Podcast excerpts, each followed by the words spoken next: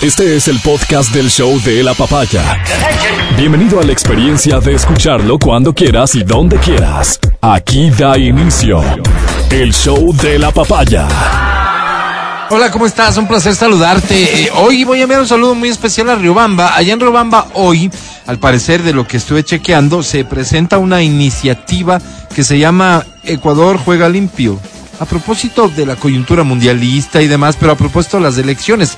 Quiero pensar porque eh, eh, detrás de esto está el Consejo Nacional Electoral, si es que es una cruzada, un llamado, una invitación, una campaña, ojalá, para motivar a que los actores políticos en esta campaña electoral jueguen limpio, todo esfuerzo vale la pena. Por poco eco que reciban de algunos, todo esfuerzo vale la pena.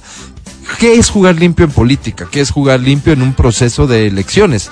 Seguramente aquí cada uno va a tener su lectura de lo que es jugar limpio, pero habrá algunas ideas en las que todos tengamos que coincidir. Por ejemplo, no atacar sin fundamento. ¿Y por qué quiero aclarar esto de sin fundamento? Porque tal vez algunos estén eh, intentando que una cruzada de elecciones tenga que ver con el hecho de no decir nada de otro. Y me parece a mí que tampoco funciona así la democracia. Mm, las elecciones no funcionan así. Hay que decir lo que hay que decir. Si es que hay evidencia, hay que decirlo con más énfasis todavía. Si es que hay una persona que está pidiéndole el voto a la ciudadanía y que tiene tales o cuales antecedentes, la ciudadanía debería saber sobre esos antecedentes. O habría que recordarles sobre esos antecedentes. Es importante que la gente sepa por quién vota, pero el candidato solamente va a hablar de las cosas buenas de sí. Y que haya quien probablemente tenga que cumplir con el rol de recordarle de quién se trata, cuáles son los antecedentes a los que no se quiere referir, etcétera, es válido, es necesario, es importante. Que no se confunda una cruzada con el engaño o con la mentira. Digo, una cruzada en este sentido, jugar limpio y hacer un llamado para que los políticos no hagan uso de campañas sucias, de estrategias eh, basadas en la mentira y demás, me parece absolutamente válido. Jugar limpio debería ser todavía más ambicioso. Jugar limpio debería ser someterse y respetar las reglas del juego. Es decir, por ejemplo, respecto del financiamiento de las campañas, que exista claridad sobre de dónde sale el dinero que financia las campañas, que se reporte todo aporte que se reciba y que la campaña se enmarque en los términos y tiempos que manda la ley. Por equivocada que esté la ley, por cruel que sea la ley. eso ya es interpretación. Eso sería jugar limpio. Jugar limpio, por ejemplo, debería ser omitir los regalos a los votantes, porque esto es una compra de voto. He visto cosas a lo largo de la historia política súper simpáticas, súper simpáticas. Gente muy creativa. Recordemos los episodios de Álvaro Novoa regalando colchones, quintales de arroz. Un tipo con su capacidad económica haciendo eso, abusando de su capacidad económica y seguramente generando un vínculo con el votante que no tiene que ver con mi confianza en que usted cuando sea presidente vaya a ser un buen presidente, sino casi, casi que una transacción. Recibo el colchón y voy a votar por usted. Bueno para la democracia, malo para la democracia, creo que lo segundo y por eso no sé si esa sería una práctica que se enmarque en el juego limpio. Hoy, hoy vemos a Aquiles, el candidato del correísmo para la alcaldía de Guayaquil, regalando bombonas de gas bombonas de gas. Esto todavía es peor y lo voy a explicar rápidamente. Si regalas un colchón, si regalas un vaso, si regalas una camiseta, una gorra o lo que sea, seguramente le estás pagando al proveedor por lo que cuesta ese producto. Si al final ese proveedor eres tú mismo, si al final, bueno, hay alguien ahí que está haciendo una transacción y está pagando lo que vale. En el caso del gas no es así. El gas tiene un subsidio que pagamos todos. O sea, en este caso específico, estamos pagando todos la campaña de Aquiles, en lo que al subsidio respecta. No, no está bien, pero está normalizado. Es más, mucha gente y seguramente quien se beneficia sobre todo lo ve con buenos ojos. Eso no es jugar limpio. Ojalá que este llamado que va a hacer el CNE, que debería ser permanente y que deberíamos hacerlo todos para un juego limpio durante las elecciones, tenga eco. Ojalá y todos los que tenemos algún rol que cumplir en estas elecciones nos decidamos por jugar limpio. Jugar limpio debería significar entonces que el votante reciba la mayor información posible sobre quienes le piden el voto. Y por información me refiero a hechos reales, no inventos. Me refiero también a que la campaña se enmarque en prácticas que podamos reconocer como correctas, como civilizadas. Que no haya dinero sucio y que las redes sociales no se usen como la herramienta que en el mundo entero se usan, sobre todo para perjudicar al rival. Suena ambicioso, sí, y suena casi que irreal, utópico, sí es cierto, pero si cada uno de nosotros hace un pequeño esfuerzo porque estas reglas vayan imponiéndose, probablemente algún día lo logremos. Veamos cómo nos va en esta elección que ya ha comenzado. Hoy, por cierto, tendremos como invitado al candidato a la alcaldía de Quito, Pedro Freile. Desde ya bienvenido. Aquí comienza el show de la papaya. Buenos días, Matías Dávila, ¿cómo estás? Hola. Amigo querido, buenos días. El tema este de los regalos en época electoral es una cosa que se da a todo nivel Mm. y se da incluso en los consejos estudiantiles de los colegios. Y es por Es eso una práctica normalizada es una en cualquier que elección. exacto, señor. normalizada. Sí. Entonces, eh, yo quiero contarte una experiencia cercana que conozco de buena fuente, que es el Colegio Surcos. Ok. En el Colegio Surco se prohibió que los estudiantes que estén postulados para el Consejo Estudiantil den caramelos y regalos a los niños. Ok. ¿Para qué? Para que esos niños cuando sean grandes no normalicen el hecho de que quieren comprar. nos, ponga com- nos dieron caramelitos, el otro no, así que yo voto por el de los El de caramelitos. los caramelos, cuando su función no es la de repartidor de caramelos. ¿Cómo le dices a un niño de siete años Claro. un plan de gobierno? Bueno, pues ahí está la creatividad, ¿no? Ajá. Pero no es a través de los caramelitos y los chupetes. Entonces eso me parece una cosa Súper, interesante y yo claro. creo que todos los colegios están obligados Muy bien dicho. a desterrar esta, esta práctica porque esta práctica es perniciosa, es nociva. Recuerda, Sí, por ejemplo, en la época de Abdalá Bucarán, cuando en una comunidad de chimborazos se les dio a todos una bota derecha. Cuando voten por mí y yo gane aquí, les doy la bota izquierda. ¿Qué? Es un cuento real. O sea, Eso digo, no es cuento. Una locura. Así es, así una es. locura. Así Entonces, vamos a, vamos a erradicar esto y la forma de erradicar es desde que son chiquitos. Sí, señor. Entonces, qué me parece una extraordinario. cosa muy bonita. Qué bueno que lo traigas a colación y felicitaciones al Colegio Surcos. Si conoces de otro colegio o eres parte de otra institución educativa en la que este tipo de prácticas en efecto son controladas, son medidas, son evitadas, por favor cuéntanos porque nos va a encantar reconocer los méritos que tienen Sí, en la formación de niños en este detalle que parece insignificante pero que a la postre termina siendo decisivo cuando encuentras un candidato que básicamente te ofrece cosas que nada tiene que ver, entra en el mismo juego. Es decir, por ejemplo, un candidato a concejal, vamos a elegir concejales hoy, que te ofrezca cosas que no tienen que ver con sus funciones, está prácticamente haciendo eso. Te está engañando, te está mintiendo, está comprando el voto supuestamente porque te va a dar un beneficio que no está siquiera en capacidad de hacerlo. Adri Mancero, ¿cómo estás? Buenos días. Buen día. Oigan, a propósito del Consejo Estudiantil, recuerdo que también otra de las estrategias era mm, pedir saludos a gente famosa, pues, ¿no? Claro. ¿Sigue Sí, siendo? Y, y mis artistas, particularmente voy a hablar de uno, Marqués. por Marqués. ejemplo. Él se niega rotundamente. No quiere ser parte de la Y él, y él me encanta porque tiene este lema de, ok, yo no puedo, primero no me parece ético. Segundo, es como, no puedo como ponerme de un, de un partido, o sea, del lado de un partido, eh, de una lista, en este Sí, caso. sí. Este, porque la otra lista que automáticamente me odia, ¿o qué? Entonces yo no puedo Ah, como... pero está haciendo un cálculo de interés personal. Ya, primero. No se la quiere y jugar luego, porque los otros primero. ¿Mm? Ajá, claro. Y luego dijo, o sea, y no me parece justo que utilices como influencias, porque eres pana del pana del amigo del no sé qué que conoce al marqués, Ajá. como para, Pero para es la un poco vida, pues. incidir- Claro, pero él dice, no, Pero yo qué no me bonito erradicarlo eso. también. Qué Yo no bonito me presto erradicar el tema del ¿Te padrinazgo. parece el ¿no? padrinazgo Sí. que hay que erradicarlo? Yo creo que sí, por ¿Sí? supuesto. Por sé. supuesto.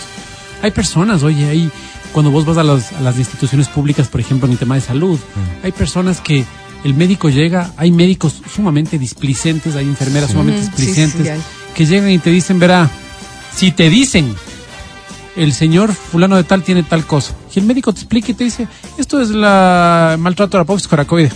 Ya, hasta luego. Ajá, sí. La persona de la ciudad Sí, no tiene idea, verdad. pero el Qué campo, ¿cómo. ¿cómo entiendes? Sí, sí. Entonces es con las palancas que vos puedes decir, no sea malito, vea, le das un regalito a la enfermera Claro. para que, para que te traduzca lo que está diciendo. Eso no debe pasar. No, no, evidentemente no, evidentemente no. Ahora, hay eh, seguramente una delgada línea que divide lo correcto de lo incorrecto también en este caso, porque, a ver, querría decir que yo, si es que fuese un marqués, una persona digamos, con alguna capacidad para incidir en el resto. Yo tengo a mi conocido en quien confío y sé que va a hacer un buen trabajo. ¿Estoy impedido de expresarme a favor de él? No estás impedido. No, no, no, no, en absoluto. Creo que de lo que se trata es de de que exista. Creo que de lo que se trata es de que exista conciencia de a qué le estoy jugando. ¿No es cierto? Porque la campaña es campaña al final. ¿Cómo haces campaña entonces promoviendo tus ideas? Claro. Vos decías hace un rato, creatividad para promover las Claro. ideas. La creatividad muchas veces va a depender también de la capacidad económica. ¿Por qué, ¿Por qué el Chito Vera le hace, le ayuda en la campaña a su hermano? Que es su hermano. Es su hermano y confía en su Su hermano. Confía en su hermano. Claro. Estoy, estoy convencido de que es así. Hay personas que se la juegan por un candidato, Ajá. porque creen en ese Sí, candidato, se claro, la juegan por ese por candidato. cierto. Mi papá era uno de Pero ellos. hay otros, Sí. y aquí es donde nosotros Se ah, iba solo porque sí, a, a- con Rodrigo Borja. Años. Claro, creían, Rodrigo. Borja. Años de años. Pero nunca trabajó para él. Se iba a las reuniones del partido y todo. Y mi mamá le cuestionaba y le decía. ¿Percibía como- algún beneficio de todo esto? No. Ninguno. No. ¿Hay Él- otras qué? Él decía que no. Claro, que pero hay otras personas, chévere. en cambio, Ajá. que gracias a que yo soy amigo de, puedo conseguir un favor. Si esa persona que esté en un cargo de decisión, si está- Ah, quiere mira, ayudarte por claro. alguna razón, por la que sea, es diferente. Pero si yo estoy No. utilizando estos, estos contactos míos, me estoy Antiético. poniendo en No otras sé, no sé. circunstancias Creo, que, frente a los creo demás. que es un tema que, que se presta para un análisis así ¿no? bien profundo y de, y de detalle. ¿Por qué? Pues vos dices, alguien que está en ejercicio de algo. Claro, ese alguien que está en ejercicio de, de algo puede ser el actual alcalde. Está jugando a favor de un candidato. Imagínate las cosas Sí. que puede hacer a favor de ese candidato. Claro, Pero ahí también depende del autor. Sabes que yo Claro, no, claro. no, no, Sí. no. O sea, ni con familiares ni con amigos. Prefiero como. O sea, tú eres mi amigo, tú eres mi familiar, pero hasta ahí nomás. No, Este, pero es que ni es necesario que sea amigo ni familiar, son mis Pero- intereses nomás, ¿no? Y estoy jugando por mis intereses. A ver, a- Sí, pero- em, yo tengo un, un familiar muy querido que fue presidente de la Corte Nacional de Justicia. Ajá. Cuando subió a la presidencia de la Corte Nacional de Justicia, reunió Él a su reunió a familia su familia. y le dijo, señores, demencia. hasta que yo salga de aquí, yo no les conozco. No me vuelvan No a me llamar, por llamen, favor. No, no, Ya. no, no quiero verles. Y me pareció sumamente decente, ¿no? Después de que él sale del cargo, él recuperó la relación con la familia. Sí, porque Sí, era no un estaban tipo así. resentidos. No, no, no, no, y eso es que eso es en el caso de un cargo público, un cargo privado. Mi hermano, por ejemplo, Sí, ¿qué es tu es hermano? muy tajante en eso, ¿sabes? Él es gerente de una compañía privada, grande, Un canje. ya. Y claro, y yo de una, ¿no? O sea, ñañito, mira, so- este, méteme la en a- diferencia. a hacer un, un casting, alguna cosa para las locuciones. Fue súper claro también. Me dijo nada que tenga que ver con mi familia ni con amigos. Muy bien. Y cuando, y claro, de repente aparecieron los, los amigos a dejar, oye, mira, Ética. Este, tengo aquí una carpetita para ver si le puedo. Claro, envíale este correo, este, y con Proceso gusto, regular, proceso cual regular, haga la fila y tal cual para él. Así y así, ha, y así ha permanecido en su cargo Bien. tantos años por la forma de actuar, porque si él actuara Así de una ser. forma como, claro, dame, yo te meto la, la carpeta, no sé qué. O sea, Bueno, a nosotros nos tocó. y perdóname, Ah, y perdóname, se nota. sí, se pero nota. Una Tengo cosa eran las noches de. París antes de la llegada del hermano de Adriana. Hoy, qué lugar, Álvaro. Desde las entradas. La ética, que ojalá, ¿no? No está de más soñar Sí. que algún momento se haga presente en la política también. Ya les contamos que en breve estará con nosotros Pedro Freile. Regresamos. El podcast del show de la papaya. Con Matías, Verónica, Adriana y Álvaro. Este es el show de la papaya, lo habíamos platicado desde días anteriores. A- ayer hemos comenzado ya, tuvimos una primera presencia de un aspirante a la alcaldía de Quito. Hoy recibimos a otro, es Pedro Freile. Un aplauso para recibirlo en cabina. Pedro, bienvenido, un gusto saludarte. Es tu casa.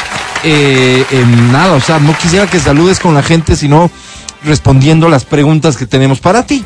Y me vas a permitir que comience un poco consultándote, ¿alguna vez soñaste con ser electo por el Partido Socialista como su representante, Pedro?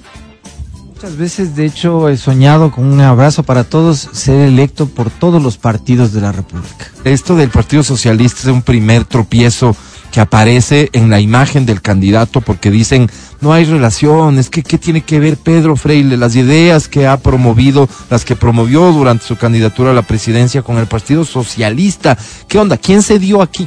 Galo Plaza Lazo, eh, Carlos Andrade Marín, Isidro Ayora, liberales igual que yo, lograron hacer cosas útiles en la historia habiendo logrado acuerdos útiles con el Partido Socialista, el más antiguo del sistema. Hoy un partido que está fuera de la égida del Foro de Sao Paulo, con un nuevo liderazgo, abierto en causas sociales que de hecho hacen más potente la, utilidad de nuestra propuesta económica en lo- en- hacia lo social.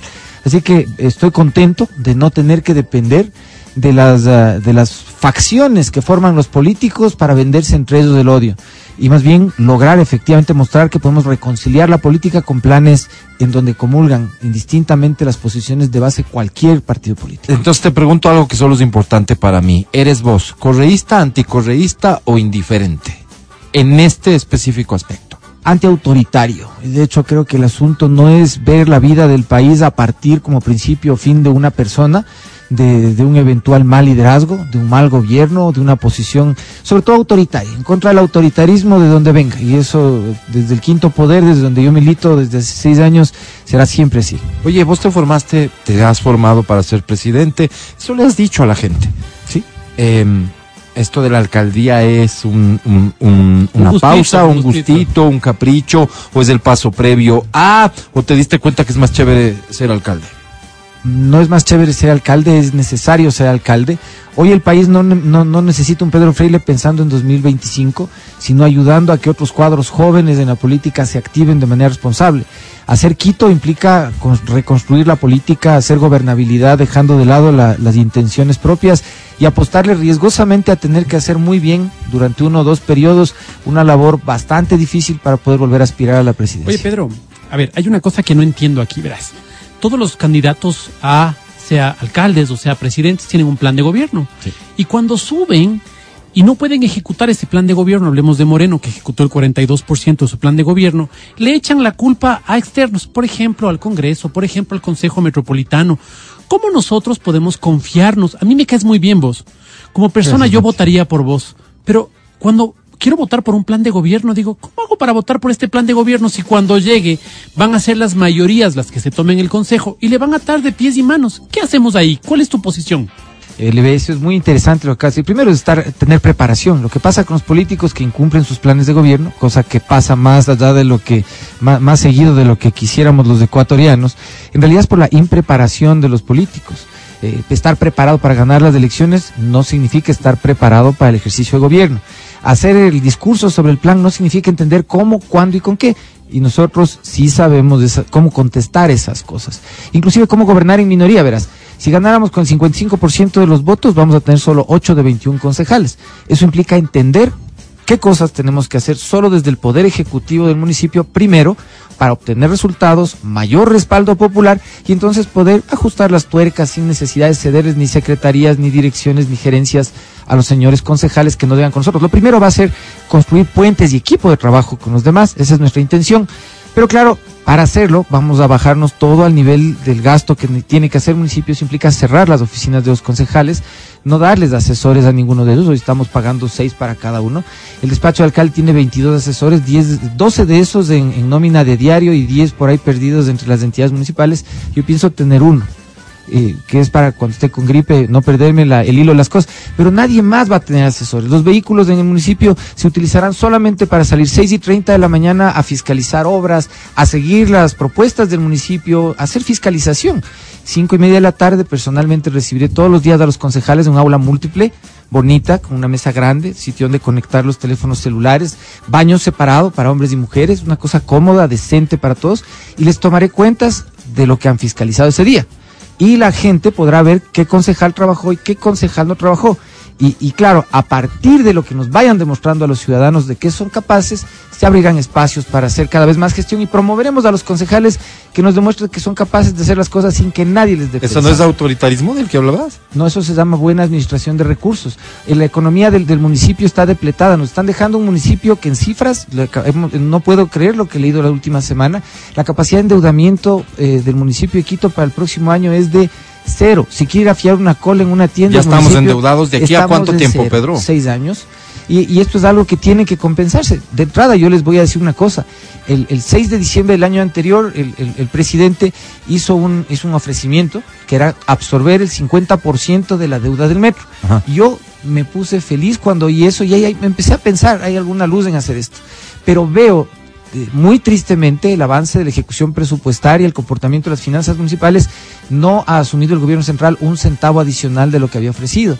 Entonces, está ofreciendo bajo el, bajo el precio original la mitad de 700 y pico de millones, pero es un proyecto que ya vale más de 2 mil y la mitad no es 350 es más parecido a los 750. Y se, y se refería entonces a los 350, pero Yo era parte que- de un discurso. Yo creo que esta parte de ahí, yo confío en que el presidente de la República, además de en, en la necesidad de reconstituir el capital político que, que esperamos todos tenga por gobernabilidad el gobierno central, pues se recupere y este 6 de diciembre veamos cómo se firma realmente esa liberación de ese 50% de la deuda sobre el metro que Quito va a necesitar de manera ineluctable el próximo año para poder hacer Pedro, descarbonización. esto último que dices es, es- es realmente tal vez lo más importante y el reto más importante que tiene la ciudad, porque sin presupuesto y sin plata, pues entonces de qué estamos hablando. Pero antes te referiste a una serie de hechos que parecerían ser simbólicos. Eh, estas decisiones que tomarías tú respecto del rol, respecto de presencia o no de asesores y demás, ¿están hoy por hoy en manos del alcalde? Sí, ¿Son señor. decisiones que las puedes tomar tú independientemente del consejo? ¿No Sí, necesitas ni dependes de nadie? Sí, señor. Fíjate tú, una de las cosas, tú sabes que yo considero detestable la estructura constitucional que tiene el Ecuador. Algún día sueño en que podamos cambiar esto, pero es burro que tengo y en esto me tengo que ir. Entonces, mientras tengamos esto, tenemos un, un sistema de concentración y centralismo que se llama hiperpresidencial en lo presidencial y en los GATS reproduce esta lógica. Tanto que Quito no tiene eh, municipio sino ministerio. Entonces, al ministro le das un montón de poderes ejecutivos que solo dependen de su estamina, solvencia testicular de María Carlos Julián Semena, para decidir las cosas que puede hacer entendiendo las normas que tiene a la mano. Claro que es más fácil hacerse el alajito y empezar a negociar de entrada en la campaña mismo. Nosotros que estamos un poco en subida ya se nos acercan gentes que tienen que ver con los concejales, las concejalas recomendadas de Pikachu que dominan las secretarías, que están haciendo campaña, por, eh, ya están en campaña, y te dicen, hagamos gobernabilidad, no me quites de esto, que acéptale plata de campaña a tal empresa, este asunto manejamos nosotros, te quieren ya hacer la negociación desde ahorita. Esta cosa recontra podrida, yo digo, el riesgo de hacer bien política es de enfrentar estas cosas. No es insultando a nadie, pero con la decisión suficiente para que entendiendo la ley, Quito pueda ser una capital de la República porque se maneja con una con mayúscula. Lo que me dices claramente es que eso es algo que puedes llegar y hacer. Sí. No va a haber excusa, como decía el Mati, de, pero es que mira las fuerzas, cómo terminaron en el consejo. Nos van, no a dar dejan. guerra, nos van a dar guerra, eso es evidente, porque hay gente, no, no solo los que van a ganar ahorita elecciones y serán consejeros, hay gente adentro Claro. que, que se beneficia de que pasan los políticos que llegan sin conocimiento de las cosas, yo sí tengo conocimiento de las cosas, y les ahí mismo les abrochan. se Y la gente de afuera, que es la que pone plata seguramente porque sus intereses Hay son los gente que están en sana, riesgo. hay gente sana que te pone plata porque quiere ver a su vida funcionando, hay gente que te quiere poner plata para que no cambie nada de lo que está funcionando. ¿Y si has sabido filtrar eso?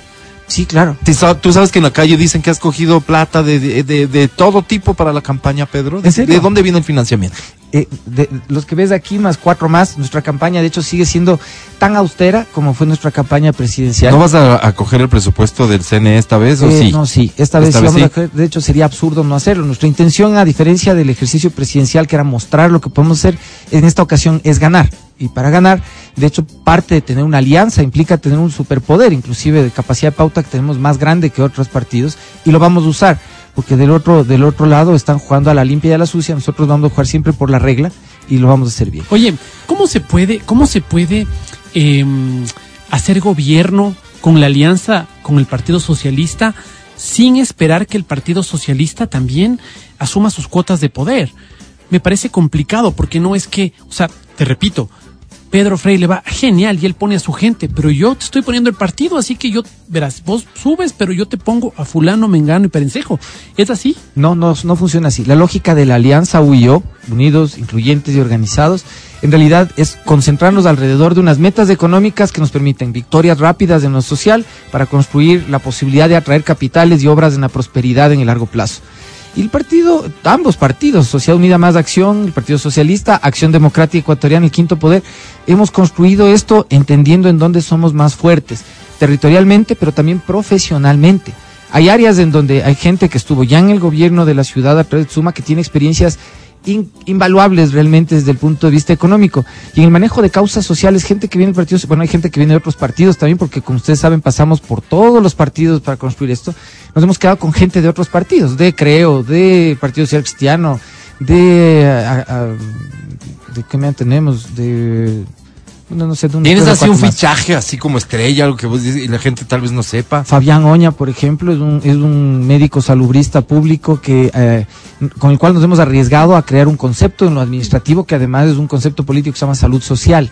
Es una tendencia mundial eh, en donde lo ambiental y la inclusión social no son asuntos ni de antropólogos ni de biólogos por separado de la salud, eh, donde el aparato público tiene que concentrar en el siguiente año, de, de hecho, muchos de sus esfuerzos.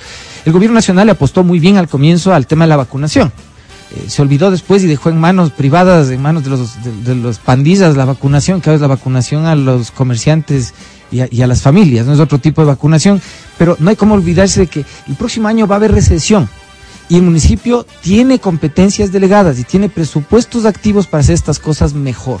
Entonces, eh, ahí hemos, es un talento especial que tenemos, el mismo César Matiza, que es ahora candidato a viceprefecto y que yo más bien quisiera que fuera parte de la administración de la, de la municipalidad.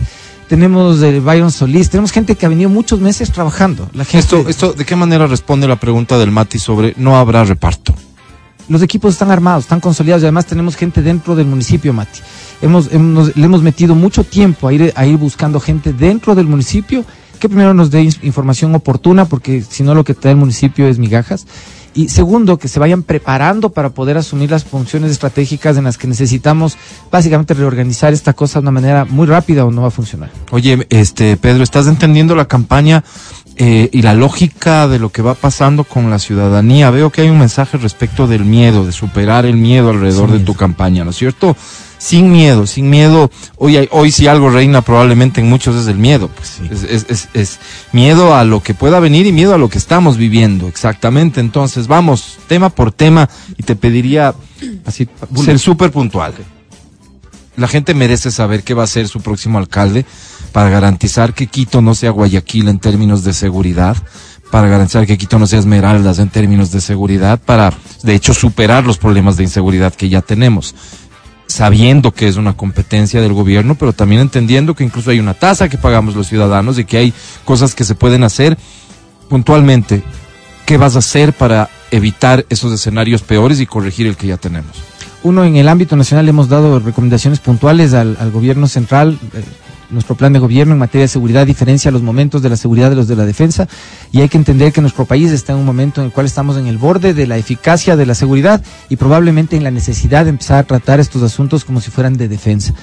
Eh, eh, no quiero lavarme las manos y no lo vamos a hacer respecto del tema de la seguridad ciudadana, como muchos alcaldes eh, pretenden hacer, porque tiene mucho el municipio por hacer por la construcción de espacios de cohesión social, espacios seguros, o sea, desde lo más básico como, como tener un paso iluminado por donde vas y vienes de tu casa, hasta tener espacios abiertos, no en la no en la no las llaves de la cancha en las manos del presidente de la liga, sino disponible para que la gente pueda ir a entrenar con sus guaguas en las tardes, cualquier deporte disponible. Usar mejor los espacios públicos. espa- usar el espacio público mejor, incluir tecnología que no sea solamente conmemorativa como son hoy las cámaras que utiliza el 911, que de hecho me enteré el otro día que por qué se llama 911, es porque unos llaman a las 9 y llegan a las 11, y es, es indispensable que exista reconocimiento facial, identificación de IP sobre teléfonos celulares, es necesario que la información que se recaude además no solo interactúe ¿Esto significa adquisición de, municipio. de- de equipo? Esto implica leasing de equipos, porque tú no puedes comprar un, veas, si tú No te vas compras- a hacer la compra a través del, Sí. de, de la... se hace a través de, no se hace compra pública, lo que vamos a hacer es estructuración a través de APP. Si tú compras un teléfono celular igual que una cámara inteligente, eh, después de dos años esto ya no vale. Entonces, si te compras la tecnología de punta, en dos años estás condenado a tener que reemplazarla. Si tú generas un sistema dentro del cual la tasa de seguridad sirva para pagar efectivamente un, segu- un, un servicio que además tiene seguro sobre el equipamiento y que tiene la responsabilidad de renovarlo en el largo ¿Es- ¿Es plazo. súper novedoso o hay antecedentes de este tipo de...? Eh, aquí en el Ecuador no, pero en otros países que están un poco más avanzados. Pero esto, esto, esto sí va a requerir de, de- de transformaciones en, en, por ejemplo, ley de compras públicas o cosas de esa Eh, naturaleza, ¿no? No, no, no, no. Nosotros estamos ba- bajo la premisa de que es el burro que tenemos y hay que andar con eso. Lo que estamos haciendo es el ejercicio de, de abrir este tema sin que haya promotores. Porque normalmente cuando hay ideas innovadoras como estas, llega primero una empresa, le busca al político, le vende la idea y Claro. arma la cosa para que salga. Nosotros lo que queremos es hacer esto de una manera muy abierta y demostrar para poder atraer inversiones hacia, el- hacia inversiones privadas, porque esto es un asunto más bien estatal, que la ciudad es capaz de comprometerse con hacer las cosas transparentemente desde el scratch, como dicen. Ok, aquí.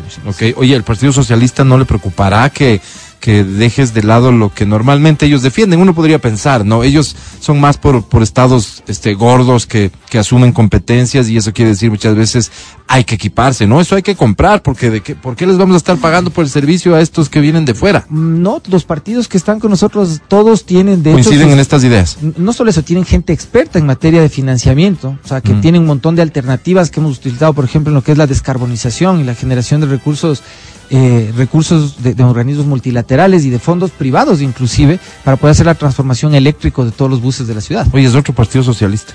Es otro partido socialista, lo- lo- o sea, el, contacto fue despacio y entendiendo que todo, yo voy cuántos años hablando en contra del socialismo del siglo XXI, y esto no es lo mismo. Ellos están claros en que hay que diferenciarse. Sí.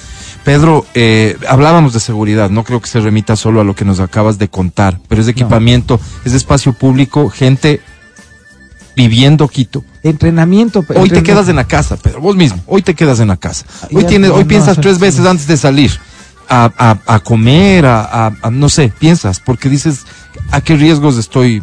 tenemos miedo y hay, y hay- y hay unos miedos grandes que nos inmovilizan de hacer negocios también. El, el aparato de seguridad municipal es un aparato de inseguridad municipal. Eh, yo les pregunto a ustedes, ¿conocen la diferencia jerárquica entre un cabo y un sargento mayor o un teniente y un coronel en la policía o en los bomberos de una fuerza aérea? Sí, ¿no es cierto? ¿Cuál es la- ¿Cuáles son los grados que hay dentro de la policía municipal? ¿Saben ustedes? No. a moto y a pata. En moto y a pata. Eso es la diferencia. Entonces, ¿tú cómo esperas a una persona a la que le estás dando poder para hacer control del espacio público, pero no le das una perspectiva de vida siquiera de a dónde va a ir?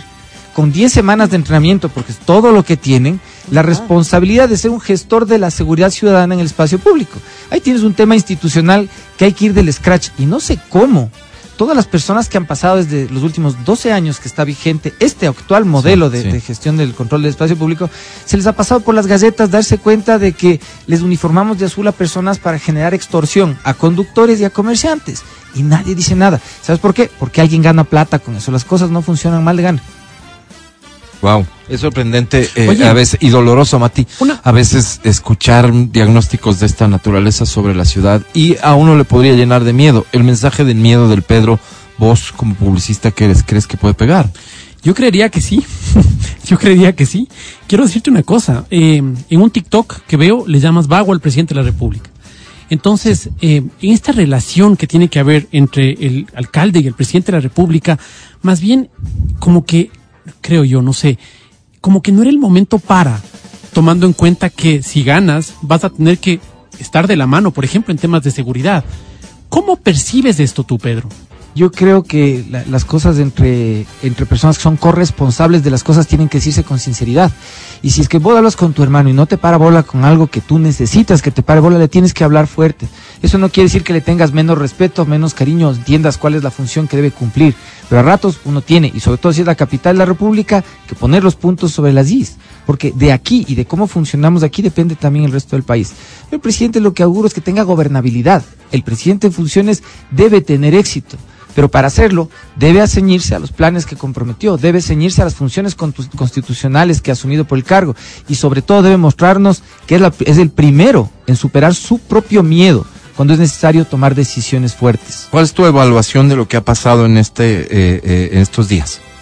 Uf, Porque, es ese, porque, porque, digamos, ese mensaje al que se refiere el Mati es como que en el momento más álgido de lo que está ocurriendo y luego Todavía no aparece el gobierno y toma ciertas acciones. Esto se va a empeorar todavía y eso tenemos que estar claro a los ciudadanos. Eh, nosotros, de- tres años antes de hacer el plan de gobierno, nos preparamos para esto. Revisamos escenarios, anticipamos de esto. En los debates presidenciales, yo Claria específicamente hablé, cuando se hablaba de corrupción, no se hablaba de narcotráfico, no se hablaba de pesca ilegal, no se hablaba de traca- trata de personas ni de minería ilegal y que esto iba a suceder. Entonces, lo cuando lo dijimos, lo dijimos porque ya anticipábamos lo que, lo que se debía y se podía hacer. Y tú presumes que esto se va a poner peor. Esto se va a empeorar por las siguientes cosas. Muchos de los líderes históricos de los pandillas, de los carteles, de los locales y de los extranjeros eh, han sido apresados o dados de baja entre en la contienda entre ellos. Y hoy, nuestro país, en donde los servicios que se pagan entre carteles ya no se pagan en dinero, sino en droga, resulta que están liderados por adolescentes, armados y con droga barata a la mano. Ese es el escenario que estamos enfrentando desde estas últimas, desde estas últimas eh, contiendas dentro de las cárceles. Son otros líderes, otra lógica, son centennials, sin educación, armados, y con droga barata. Más Eso peligroso. es. Esto es más peligroso, lo que tenemos adelante nosotros es más peligroso y yo creo que el, el gobierno tiene que ponerse responsablemente a llevar a cabo el plan de defensa que nosotros sugerimos. El empezar a lidiar con cooperación internacional se hizo tarde, esto tiene que retomarse, pero no va a poder progresar si no tenemos resultados desde adentro. Segundo, la inteligencia tiene que ser de campo. El, el servicio de inteligencia del gobierno ha estado pagando sueldos o becas a unos políticos viejos, vagos, que de hecho ahora están hasta de candidatos. Están de candidatos hasta la alcaldía, becados del, del gobierno, disque haciendo inteligencia, sin tener el menor conocimiento del asunto. ¿A quién te refieres? Ahí ustedes vayan preguntándole a los candidatos a alcalde quiénes han recibido plata del CIES en este último periodo. Ok, pero tú sabes. Sí, ¿Y claro. prefieres no decirlo ahora? ¿Lo vas a decir en algún momento? Lo voy a decir en algún momento. Le diré salud. Ok, bueno, va- también parece que la campaña se va a poner un poco más intensa con el paso de los días, eso nos dejas advirtiendo. Pedro, eh, seguridad es apenas uno de los temas, seguramente por lo que algunos conocemos y tememos de los más importantes, pero la movilidad en Quito es un, es un caos. En parte hoy, yo lo defiendo, digo, después de tantos años de que no se hace nada en las calles, que hoy estén haciendo en las calles, es algo que yo personalmente no me quejo, yo por el contrario digo, qué bueno que estén haciendo pero habrá que planificar de aquí a cuatro años cómo se va a mantener la ciudad para no afectar más la movilidad. ¿Cuál es la solución que tú ves y por qué no nos hablas también claro a los quiteños? Esto es algo que se puede solucionar, es decir, yo puedo aspirar como quiteño a moverme más rápido de lo que hoy me muevo. ¿Es real o solo va a ser para peor cada vez? Eh, Es, eh, la tendencia es que sea hacia peor mientras no tengamos una mejor motivación y disponibilidad para utilizar transporte público.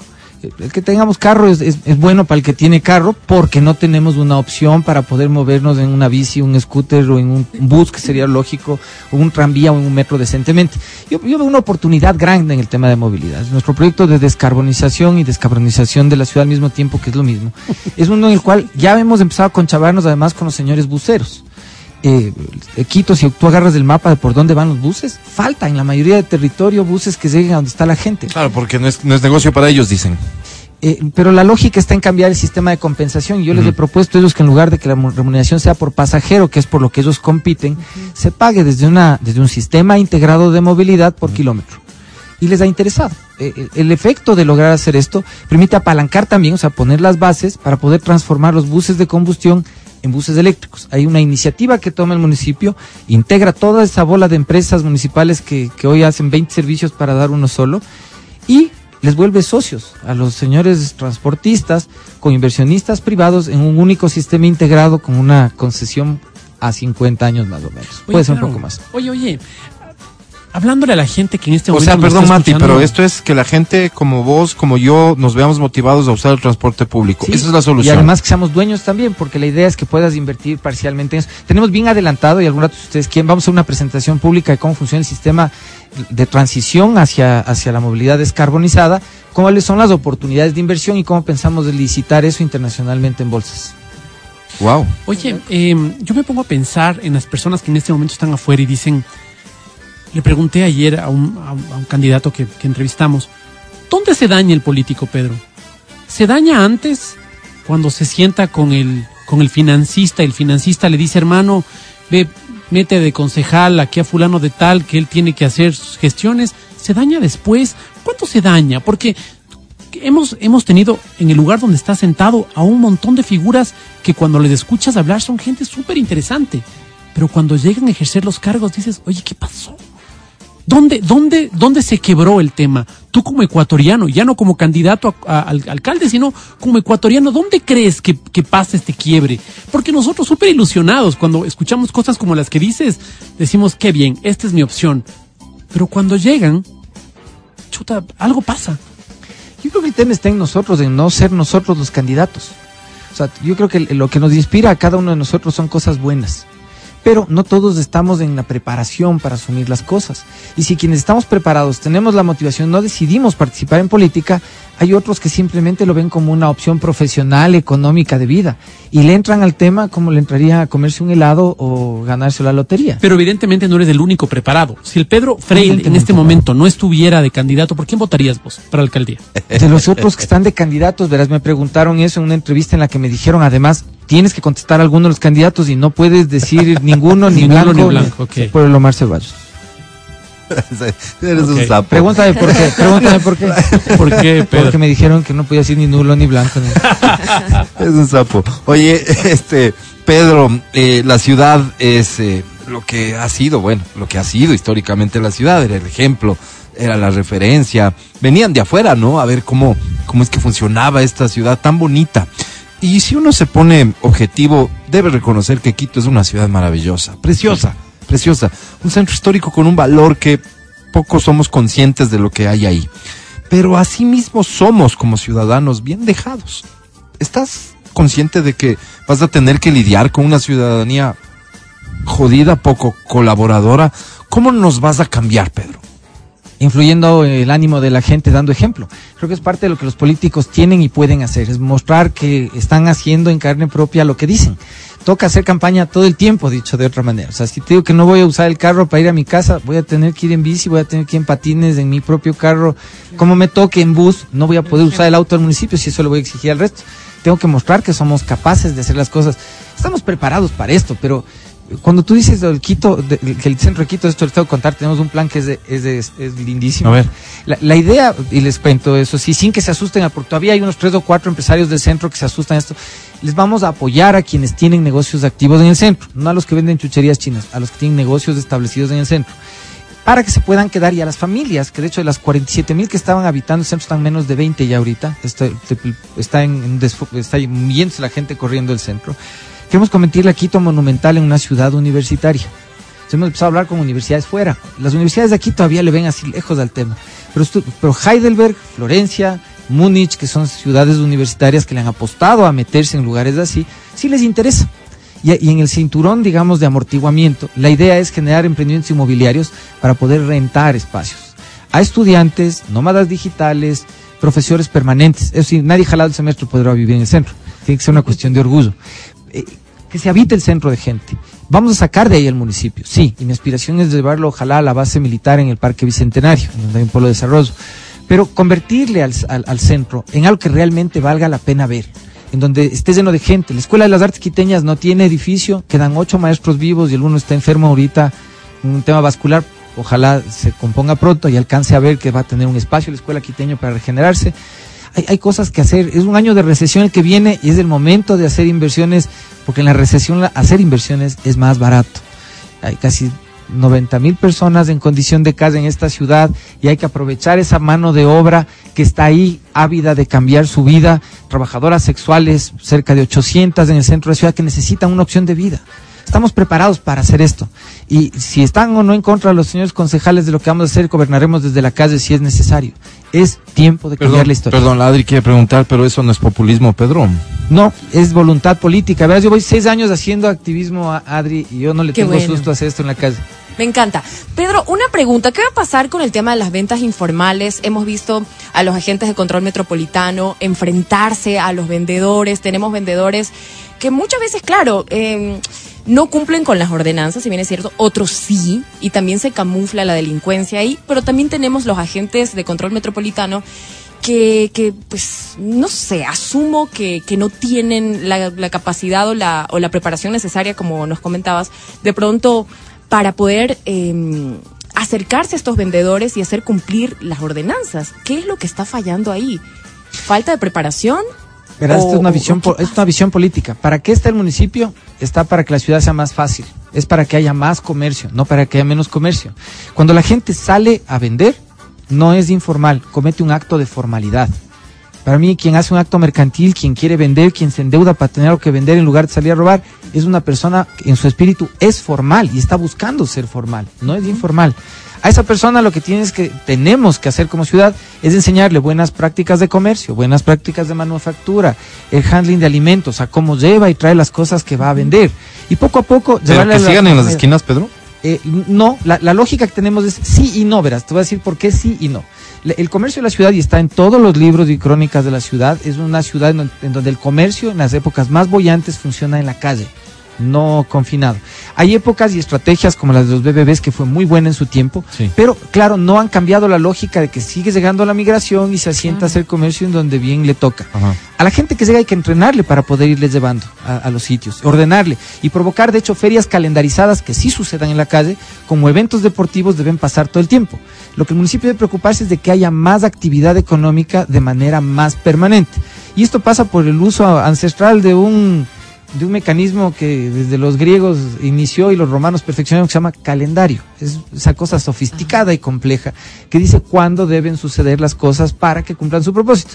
O sea, a los comerciantes hay que enseñarles, hay que acompañarles, Ordenarles. hay que llevarles a la formalidad y darles oportunidad de hacer ferias, como a ellos les gusta en la calle también, en distintas partes dentro del calendario. Y a Oye. los agentes, perdón, y a los agentes, Formación, a eso necesitamos formarles. Y para formarles tienes casi 24 mil almas en el municipio, que son personas con tercer y cuarto nivel, a los cuales hay que convertirles en formadores de formadores y sacarlos al espacio público para cumplir el servicio por el cual los ciudadanos pagan impuestos y tasas todos los días de la vida. A ver, defiéndete de esto. A ver. Ingrato, chimbador, tibio, indefinido. Mami, es mi mamá. Wow. ¿Quién, quién es que- Hoy sí voy a comer. Habla lindo y todo, pero dicen, a ver. O sea, si fuera candidato yo estoy imaginándome cuál es, pero no quiero decir porque sería ofensivo. ¿Crees que esto viene de un, ataque, una idea que se quiere Pensé que, posicionar no, pensé sobre... que estabas, es una adivinanza y querías que te diga cuál es. No, están diciéndote eso a vos. Ahora, hay una es cosa- un oyente. No, Mira. no, perdón, déjame, Ajá, Pedro. dale. Defiéndete de eso. Te están diciendo que eres chimbador, están diciendo que eres tibio, que eres indefinido. Lo de indefinido supongo por este tema que lo has dicho recientemente vos, no buscas definirte políticamente. No, no soy liberal, bien definido, liberal, republicano, y esa definición es definitiva desde hace años. Ok. Y espero que se mantenga así, a menos que alguien más inteligente venga el día de mañana y me explique que lo que estoy haciendo tiene otra. Lo de chimbador está clarísimo cuál es el concepto de esto. O sea, hay alguien que te ve con- sin posibilidades de ganar y haciéndole el favor a quién, no sé. Puede ser, no sé, no tengo idea. En todo caso, o sea, lo que veo es, y ve- verás que yo no veo números, lo que me van contando de lado Sí. y lado. ¿Qué todo, sabes? Que estamos muy bien, que estamos muy bien, que nuestra expectativa de crecimiento está cumpliéndose dentro de lo que Había una expectativa. Sí, claro, y tenemos expectativa de ganar. Ahorita ya tenemos expectativa de ganar. Ok. Oye, esto, justamente eso, mira, em, sacaste 200 mil y pico de votos en la presidencia, para la presidencia de la República. Eh, ¿Tienes 100 mil 100 mil amigos en Facebook? Tengo 130 mil creo que en Facebook, Ok. como 40 mil en Twitter, otros 40 mil Ok, eso en quiere decir que- Instagram. Eso quiere decir que más o menos 40 mil también. o sea. más o menos duplicaste, digamos, la, la cantidad de amigos que, o sea, más bien dicho, los votos se duplicaron frente a los amigos que tenías en Facebook. Es decir, la posibilidad de que el Pedro llegue a ganar no está lejana. Eres súper Más bien, tierno, Mati, eres de, mira. que- de los que cree que esos son amigos. Mira, mira, Claro, no, sí, pues. porque estas personas, estas personas votaron por él, porque una- creen en él. Hay unas que son stalkers, ya les, ya les Ok, he visto. No. ok, ahora, la pregunta, la pregunta es, a estas personas evidentemente les has convencido y votaron por vos, por tu discurso, por las cosas, por, por tu forma de pensar, etcétera. ¿Qué le dices de este momento a la, a la persona que, que piensa votar o por Páez o por Yunda? ¿Qué le dices a ese votante que dice, vea, yo, yo ya me jugué, creo que le, que le votaron injustamente a Yunda, así que hay que darle la oportunidad de que termine el mandato o a? ¿Qué le dices al votante de ellos? que me escuchen, que, que vean la diferencia entre un político que sabe cómo, cuándo y con qué hacer las cosas, que no tiene odio, que busca la reconciliación, que no está tomándole esto a chiste. Y creo que los jóvenes, que son la mayoría de estos nuevos seguidores que tenemos, sintonizan con esto. Porque lo- los jóvenes no son el mañana, son el ahorita. y son el ahorita. Te estamos diciendo que hasta en la coyuntura de seguridad, ahorita ya son los jóvenes los que están al frente de eso. Y son jóvenes los que van a tener que lidiar con eso. Entonces, para mí el tema no, no, no, no, no está lejos de que simplemente nos conozcan y sabrán cómo elegir mejor. Es, es- las diferencias son evidentes, modestia aparte, de preparación, de buena voluntad, y hasta pinta, pues hermanos. Oye, oye, con esta broma que acabas de hacer al final, Pedro, que quiero pensar que es broma. eh, te quiero decir algo. Percibo, percibo que estás súper seguro de lo que está pasando en esta campaña. Es la imagen que tendrás que dar. Todos los candidatos quieren dar esa imagen. Es increíble cómo aparecen todos los candidatos y dicen, vamos a ganar. Pedro, vas a ganar. ¿Sí? Desde el fondo del corazón, sí. Sé que vamos a ganar. Estamos haciendo lo que es debido, estamos apegados a, a una estrategia que se está cumpliendo como es debido, con, con la misma autoridad con la que hemos visualizado desde el comienzo un poco que debe suceder. Eh, no solo el mensaje correcto, porque además estamos diciendo las cosas que pueden resultar incorrectas, pero nuestro ánimo por delante de todo es no denostar a los otros, porque pensamos que en política quien te denosta, quien te insulta es porque no tiene argumentos para vencerte. Y en realidad ustedes pueden ver, tenemos ataques ahí de un par de, de joyas que nos tratan de hacer todos los días. Y yo les agradezco porque nos señalan que estamos andando por donde es de andar.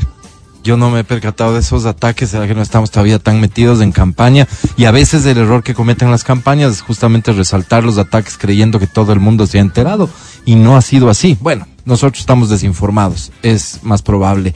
Pedro, gracias por, por venir. Esta va a ser una primera visita, eh, una próxima aspiramos de adentrarnos mucho en tu plan de trabajo y en conocer ¿Sabes? respuestas específicas a problemas que la ciudad tiene. Y propuestas específicas, para mí una de las cosas grandes que se ha quedado aquí es la hospitalidad, el entretenimiento, la infraestructura que tiene que ver con espectáculos públicos, caracterización de Va a mejorar. eventos masivos. Eh, tenemos una- unas propuestas de política pública que lo que buscan es que Quito pueda vivir del entretenimiento. Vos sabes que Quito no tiene venues para hacer, para hacer eventos, que tenemos un problema serio y que utilizamos los recintos deportivos para hacer eventos y que ha- hay que invertir un montón de plata para adecuar el lugar para que sea apto para un espectáculo vamos a- público. vamos a provocar un sitio de nivel internacional apropiado. El, el municipio lo que va a hacer, digamos así, es poner la ignición. Pero las obras para la prosperidad lo que vamos a hacer es facilitar que sucedan con inversión privada.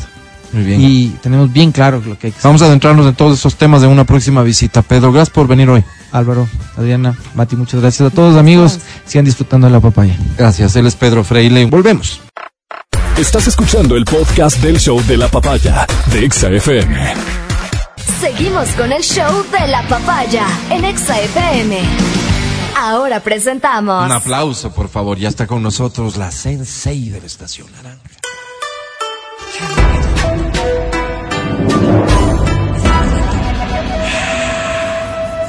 Es Berito Rosero.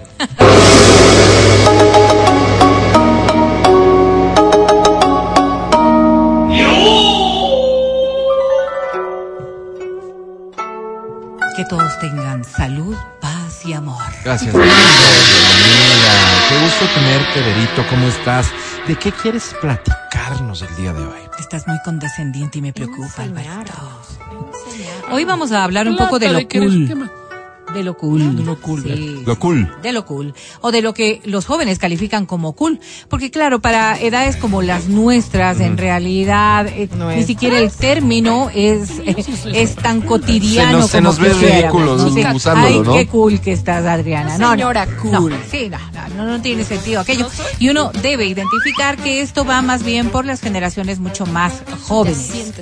Y por supuesto, eh, lo cool viene de la mano también de este nuevo término que se califica como el cool hunting. Que viene, que viene a ser como la sobreexposición mediática a través de las redes sociales de las personas que son calificadas como cool.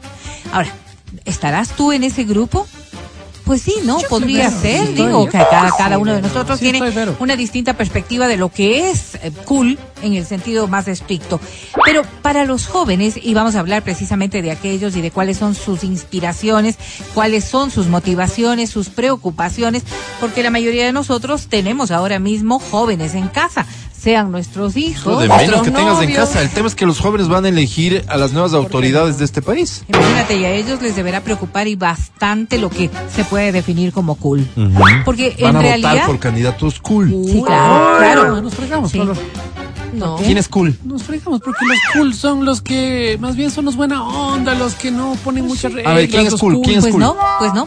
Fíjate no, que, no que sé. de las cosas, por eso te ¿Qué digo, candidato te, te parece que es? Tengo un candidato ahí que Cool. no quisiera mencionar su nombre, que creo que es cool para un gran segmento de la población. ¿Quién? Porque hace cosas cool. ¿Quién? No, no te puedo decir quién, Álvaro, pero hace no. cosas cool. ¿Quién? O sea, está en el sector del entretenimiento y hace cosas muy cool. ¿Te refieres a Jorge Yonda? ¿Crees que es un candidato Álvaro, cool? Álvaro, no puedo hablar de can- nombres, te estoy diciendo. Hace espectáculos, tiene una radio. No voy a hablar de nombres, Álvaro. Ya. Pero creo que hace cosas cool. no, mira No sé si no. es el término cool No, que sí, aplica cool. ahí. Exactamente, No, porque no, es que no, eso es, llama- es, eh, esta composición mental que podemos tener la- los Lo viejos. que es cool para el Mati. pues. Claro, lo que, O sea, lo que somos los sí. Claramente sabemos ¿Cierto? Porque es obvio que lo cool, lo cool en la mentalidad de, de, de estos adultos que somos quienes conducemos, conducimos este programa, pues en realidad está muy alejado de lo que los jóvenes están pensando como cool. La primera condición es que tengas un mundo distinto en el que te estás desenvolviendo y que Ya. seas atractivo físico y sexual. Que es no cool. dijiste Ya, nada, que eso tengas cool. un mundo.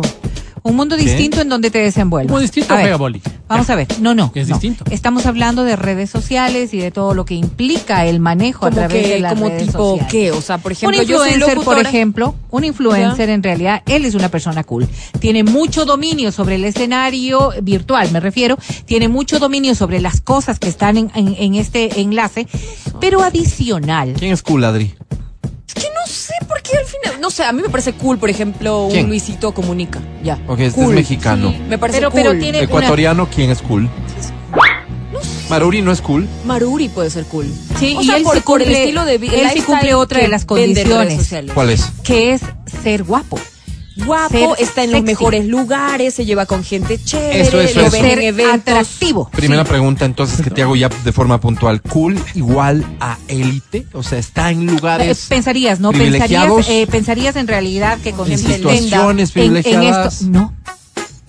Y, y, y esas cosas que Vuelve a a uno le perturben. No, no, no. Esa, por- porque el boli no te convoca como un escenario. Por eso estoy hablando de las redes sociales. Sí. Quienes están en, en el boli están quienes asisten al boli. En Sí. lo presencial. Quienes están yendo cuando Ya. vaya a jugar, cuando vaya a... No, no. Lo cool de lo que estoy hablando hoy, de este cool hunting, estoy hablando de que seas cool en un escenario virtual que es mucho más globalizado, que es mucho más masivo, que no es la, la instancia Ah. física per Ya. se para irle a ver. O sea, usar mis redes, usar mis redes, por eso digo, ah, como que todos los imaginario. escenarios virtuales, sí, todos los escenarios virtuales. Por eso el señor Yunda no aplica. No aplica, ¿por qué? A ver, Oye, ¿puede ser un viejo cool o no? Sí, sí Por puede ser. ejemplo, este Gianluca Bacchi. Sí, Bacchi, exactamente. sé. Ya. Sí, sí Ya, puede ser. La tiene edad dinero. no tiene que ver. Tiene dinero ya, pero quiten el dinero. Es la actitud de él, ¿no? Exactamente, porque no tiene que ver en, en lo que tú decías hace un momento, este tema un poco clasista. No. No es clasista, Ay. es elitista. Ok, o elitista. Hay un rango, hay un rango de estas personas a quienes se las califica como cools que no tienen dinero como para poder estar en estos estratos mucho más amplios, ¿no es Sí, pero cierto? es un, igual, me parece cool. se, manifiesta, se manifiesta y se posibilita por esa condición de que, pese a no tener dinero, está en todo sitio. Pese a no tener el mejor estándar económico, está en todo sitio. Una revista. No, no, no. Fíjense, ¿cuántos de ustedes conocen, por ejemplo? Yo no sé la economía de muchos de los influencers, ¿Sabes pero veo, Es- creo que está súper perdóname. equivocada, porque a mí estos, estos que no tienen con qué, ni de dónde, y aparecen en todo lado, más bien dan iras. No es gente que uno le ve cool, sino Tú. da- te da iras. O sea, Tú. es como, y este, Porque ya está este metido Tú, ahí. tú, tú, tú, tú. Estamos un nombrecito a la cabeza Quiero que inmediatamente entiendan ahorita. algo. Quiero que entiendan algo. Estamos hablando, Siempre está metida en todo, pero... Sí, ¿no? estamos hablando de jóvenes. Sí. No calificamos. O sea, Bajo no ninguna calificamos para evaluarlo, no. No, Ni- no lo vamos a entender, No lo ya. vamos a entender. Pero nuestros hijos sí. Nuestros hijos manifiestan este tipo de, de vínculos y, y de, de, de cosas que a veces nosotros ¿Te has no llevado alguna logramos sorpresa, entender. grata o ingrata, de a quién tu hijo admira? Mm, sí, claro. ¿Conoces? A ver, ¿quién? Claro, Bad Bunny. Bad Bunny dice, escucha la música, escucha la música que hace. Y, me parece una locura. Claro. Digo, escucha Ahora- los chanchaleros, por Dios. Claro, claro, claro. Este, este cool hunting, que además también tiene una, una vinculación súper fuerte con el consumismo, Mm. esto se analiza por qué. Para ver cuáles son las búsquedas más insistentes que tienen los jóvenes. Y se determina que las personas a quienes más les buscan son aquellas que están cumpliendo con estas condiciones y características. Entonces, bueno, un candidato podría, podría Debería. tener, ¿no? De- debería tener Pero es alguna eventu- investigación digamos sobre que aquello. es eventualmente cool. ¿No es cierto? Sí, podría Claro, ser en su claro. momento, ¿no? Porque es que no puedes permanecer cool hizo todo algo el tiempo. cool. Pero, pero la mayoría de las No personas eres- que estás nombrando no más eres bien es- cool. es- son- Hiciste algo cool. pero como son influencers de medios de, de- de- de- de medios digitales, básicamente están cool todo el tiempo. Este Luisito Comunica. sí, sí, Este, pero Juan Pablo día. Dependen, Mira, mira. dependen de ser También. cool. Pensemos a un presidente Lazo Ajá. en TikTok. Ajá. Un rato cool, pues ahorita ya Sí, no sí, es muy claro, cool. claro. O un claro. Herbas. Sí, por supuesto. Por eso Ah, es tan no, no, no, importante no. que, que No, no, puedas no necesariamente. buscar No dentro del candidato un escenario, un nicho para poder llegar precisamente a aquello. Entonces, estas condiciones de las que yo hablaba, ¿no es cierto? Fíjate, Ser el guapo y Matiz ser habla sexy. con desprecio de un Herbas. Yo creo que Herbas si sigue haciendo lo No, que hacía, sigue siendo con cool. desprecio. ¿Por qué tendría que tener desprecio por él? No sé, pero suena. No, no, y tiene estas condiciones. sí, por Herbas, no. Para un segmento muy importante, es súper cool. Es súper atractivo. Está bien, las cosas que Ajá. opina, dice las cosas Mira, mira, correctas. mira, mira. puede Mira, entrar. mira, mira. No, Eh, sí, eh, para, eh, para nosotros las no, pero para personas grandes, las personas grandes creen que entrar a TikTok como político es degradar la política. Y he, he leído a muchos, sobre todo leerlos, que critican al político que está en TikTok porque ¿A quién dicen, ah, eh, es, ah, este, es que TikTok, como si usar la herramienta significaría faltarle respeto a la política. Esos adultos están realmente perdidos de lo que está sucediendo porque básicamente hay un mundo ahí que está pendiente del TikTok y no son ellos.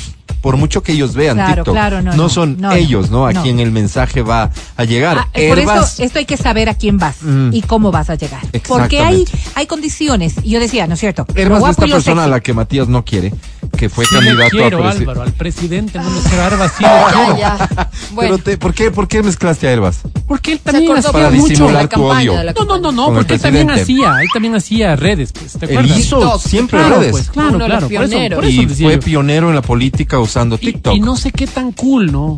Por eso decía, no, él, sí les pareció cool a la Sí, gente. mucho. Claro, Bacán. cuando salió vestido de Bacán. viuda y todo bueno, eso. además los números lo dicen, ¿no? Lo quisieron Es eso, imitar, exacto, pero más no allá le del juicio de valor. Porque, Exacto. Ah, ah, la parte, por ejemplo, cuando los quieren imitar, ¿no? Porque vieron que Herbas le dio como que resultado y quisieron hacer como que algunos no tienen el carisma, por favor, Exacto. siéntense. Esto nos lleva, esto nos lleva a un No escenario en donde esto eh, sí exige que sea original, por A ver, ejemplo. a ver, que- otras conectes. condiciones, otras condiciones, porque fíjate que estas, estas cosas, no sé cómo se llaman en redes, que todo el mundo quiere hacer el mismo el Challenge, mismo trend. ritmo, Challenge, ¿ya? sí, los Entonces, trends. claro, hay cosas que más bien lo que provocan es ver tu, tu, tu versatilidad. Puede ser que de un mismo escenario tú puedas ser muy gracioso, ¿no es cierto? O en el otro puedas ser muy versátil como para poder hacerlo. Pero a lo que voy es a que estas condiciones que dicen, a mí me sorprendía mucho lo de la belleza física y sin embargo es muy llamativo. Pero a esto se debe sumar amabilidad, ¿no es cierto? Se debe sumar sentido del humor, seguridad. Y este es un factor también súper importante para quienes pueden eh, volverse eh, estos influencers o estos íconos en el cool hunting.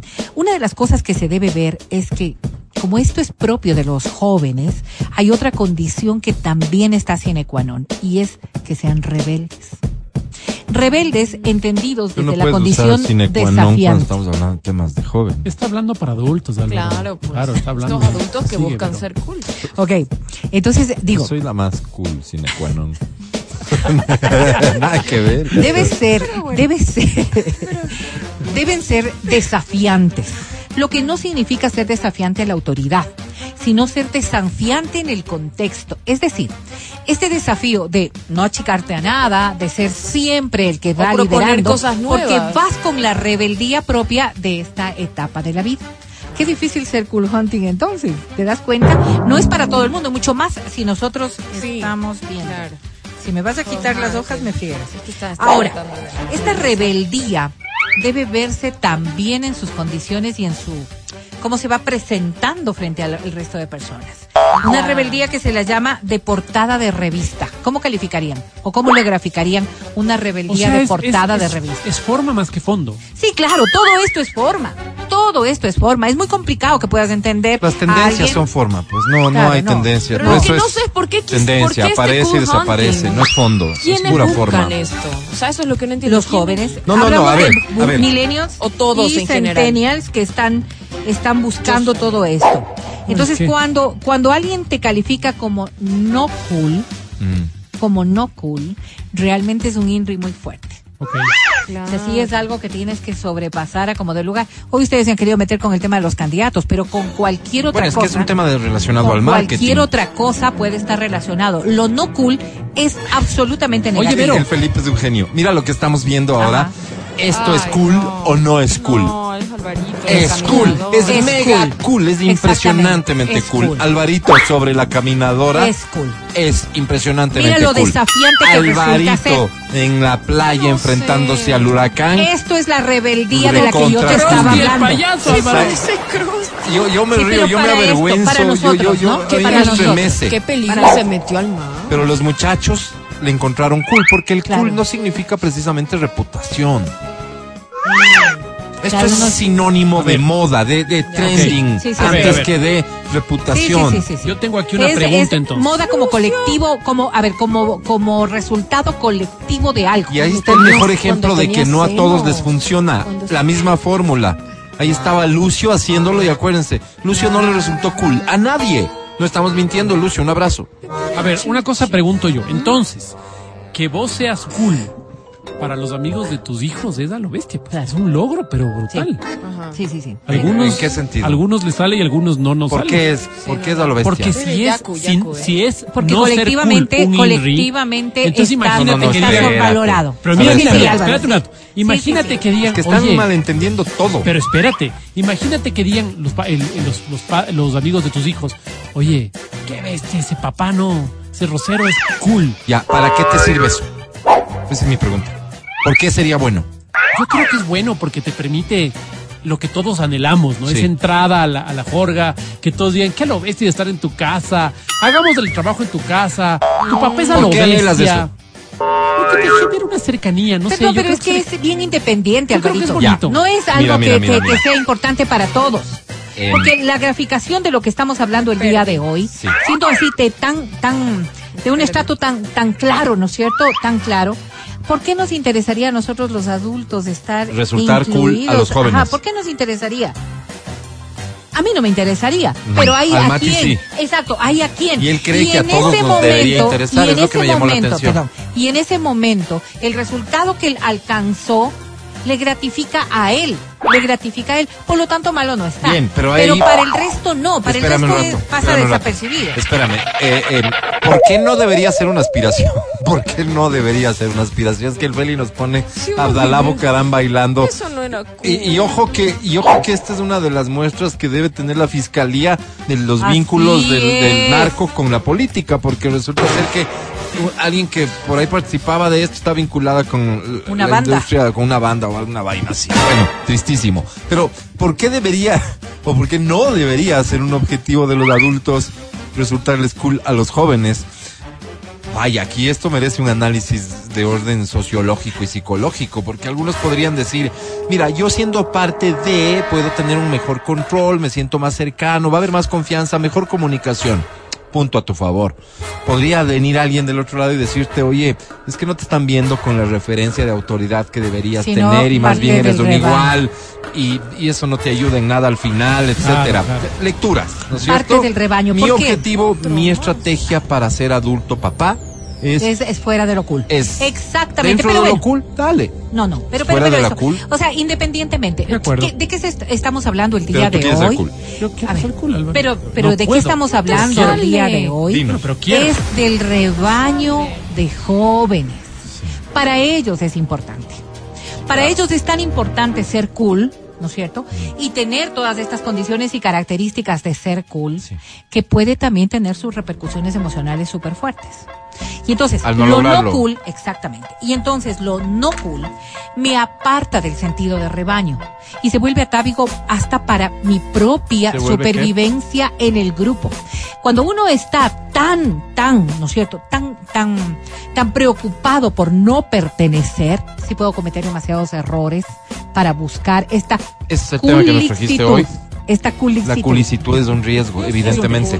Es un Ser riesgo. tren, estar en el tren es un riesgo. un riesgo, Por es eso las, riesgo. las alertas aparecen todo el tiempo respecto de tendencias que son muy audaces Sí. cuando los muchachos quieren ser Sí, sí, parte por de supuesto. y Pero que ver, pueden poner en riesgo hasta entonces, tu vida. ¿por qué Ahí está Galo Lara intentó ser Cool, cuando cool. corriendo. No, yo creo que él no intentó ser cool, la verdad ahí intentó que la gente lo vea como, como Rocky y no lo logró y al final ni candidato fue. Galo Lara corriendo por la Excelente ciudad comercial y con una canción de Rocky atrás. Ahora, pero ¿qué, ¿qué genera todo esto? El miedo a no ser. Y cuando nosotros tenemos miedo a no ser, a no pertenecer, a no estar, sí podemos cometer un montón de errores. Claro. ¿Por qué el tema es para los adultos? Es porque nosotros descalificamos tanto lo cool, ¿verdad? No le te valor. importa lo cool. Es una tontería. Entonces, por supuesto que nosotros lo pasamos por alto. Pero ¿qué es el cool que está tu hijo intentando ser? ¿O cómo es lo cool que tu hijo está intentando ser? Ahí es donde tú como adulto vienes a Mm. poner límites y parámetros. ¿Por qué es tan importante aquello? Porque en ocasiones, cuando nosotros dejamos a la libertad absoluta de lo cool, sí pueden tener este tipo de errores. Álvaro hablaba, estos challengers, así se llaman, challenge. en donde hacen todas estas Tú cosas tan quieres, tú violentas. no eres cool. Gracias. Estas cosas tan violentas que hemos visto niños que se han muerto. Entonces, si nosotros no estamos prudentemente inmersos en todo lo que está pasando con los jóvenes, solamente somos una herramienta negativa para poder cuidarlos. Ok, pero hay que entender una cosa, ¿no? Hay muchos padres que en este momento nos están escuchando que dirán, ah, defecio, estar perteneciendo, estar, que primero pertenezca a la casa, Claro. que primero aprenda a limpiar el cuarto o cualquier cosa, ¿no es cierto? El hombre por naturaleza, el ser humano por naturaleza quiere pertenecer. Más bien son atípicos los casos en los que el hombre se aísla, atípicos.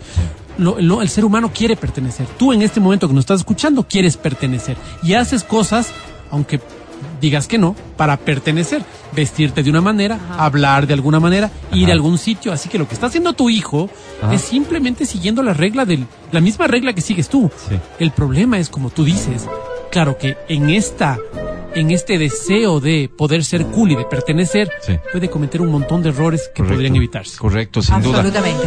Sobre todo porque este es el mundo en el que ellos están permanentemente. Y a donde Este nosotros mundo no digital entramos, exactamente. Que tú no comprendes. que no tú a estás veces evitas, involucrado. ojo. Sí. que no estás ¿No? involucrado. Por eso yo hablaba Este de mundo esto de Bad Bunny. en redes Mira, sociales. decir el mundo de Bad Bunny no es exagerar en lo absoluto. Es tal es la incidencia de Bad Bunny y su música en el mundo que eh, los logros que tiene y reporta en la industria son récord. Son récord en todo sentido. Hay incidencia, hay presencia, hay todo. Tú negándote, tú rechazando, solo estás colocando una barrera entre alguien por ahí, sea tu hijo, sea quien sea, que sí consume eso, que sí quiere eso, que sí le agrada eso, y tú. Ese es un tema menos de conversación. Que bueno fuera que se limitara a lo musical, pues. Bueno fuera que tú, le dejes en el ámbito de, No, es que a mí no, me gusta cómo interpreta el señor, eh, este, eh, cómo, suenan las consonantes en la boquita del señor. No te metes con el fondo, atacas el fondo, atacas la esencia. Pero Tal vez estás todo. convencido de eso. Es el mejor ejemplo que se me ocurre. Pero va porque para Bad. Bunny viene ahora al concierto. Y porque Bad Y Bunny no es vamos un a poder ir, fenómeno. Álvaro, porque se acabaron las entradas. Pues. Llegó tarde la alerta de que hay que intentar al menos no rechazar lo que tus hijos consideran Sí, cool. no, no, y va por todo. Va por todo. Fíjate que hay ocasiones en las que uno dice, es que yo lo de los juegos digitales no lo admito. Nada más que es que no tú no tienes Igual que están admitirlo, sucediendo. está pasando. Claro. Lo de las películas. Claro. todas estas cosas que a veces, yo creo que a nuestros papás les resultó mucho más fácil todo porque todo era tan presencial, tan visual. Sí, sí, creas. más Sí, estábamos, no, perdóname. No, o sea, tú leías un libro, mejor tú habl- veías una revista, No, hablabas no. por teléfono, No, o sea, era una cuestión mucho más. Por eso, pero la presencial. revista podía ser porno, ¿no? Pero, pero, Pero- había- era Oye, mucho más presencial. pero podías hoy, controlar. hoy ni siquiera sabes Es lo que está pasando que por la cabeza de tu viendo. hijo.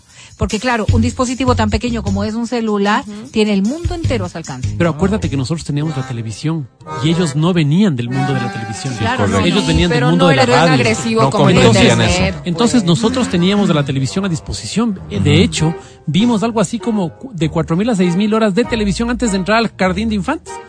Imagínate, una ¿Sabes locura. ahora cuánto ven los muchachos? Seguramente no mucho. Ahora estarán en sus Por dispositivos eso, digitales. ¿cuánto ven en sus dispositivos? Muchísimo más. Entonces, claro, si nos A lo que vamos... quiero llegar con esto es que, claro, para los padres también era difícil. Sí, claro. O sea, yo no creo que haya sido muy fácil. Por ejemplo, acuérdate las revistas de señoritas. Las revistas como tú, por ejemplo, Ah, que tenían estas, estas, estas, Test. ah, estos test, ¿no es cierto? test Y las chicas claro. pasaban llenando. Acuérdate los curiosos.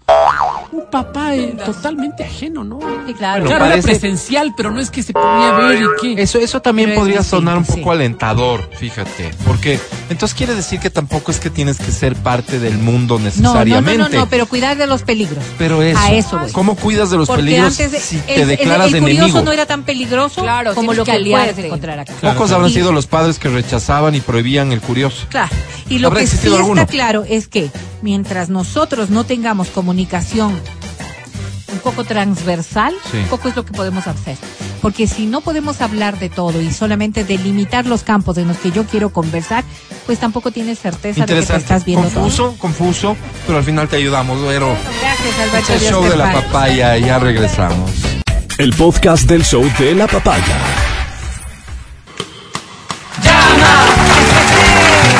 Eh,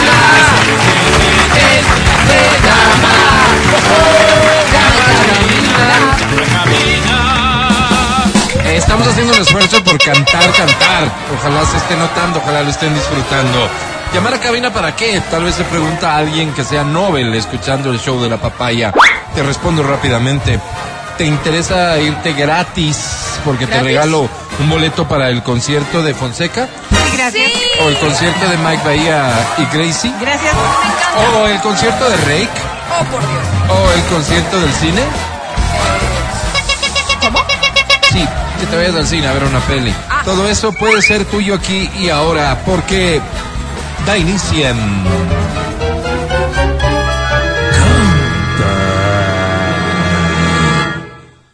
Canta, cholo, canta, suelta la varón.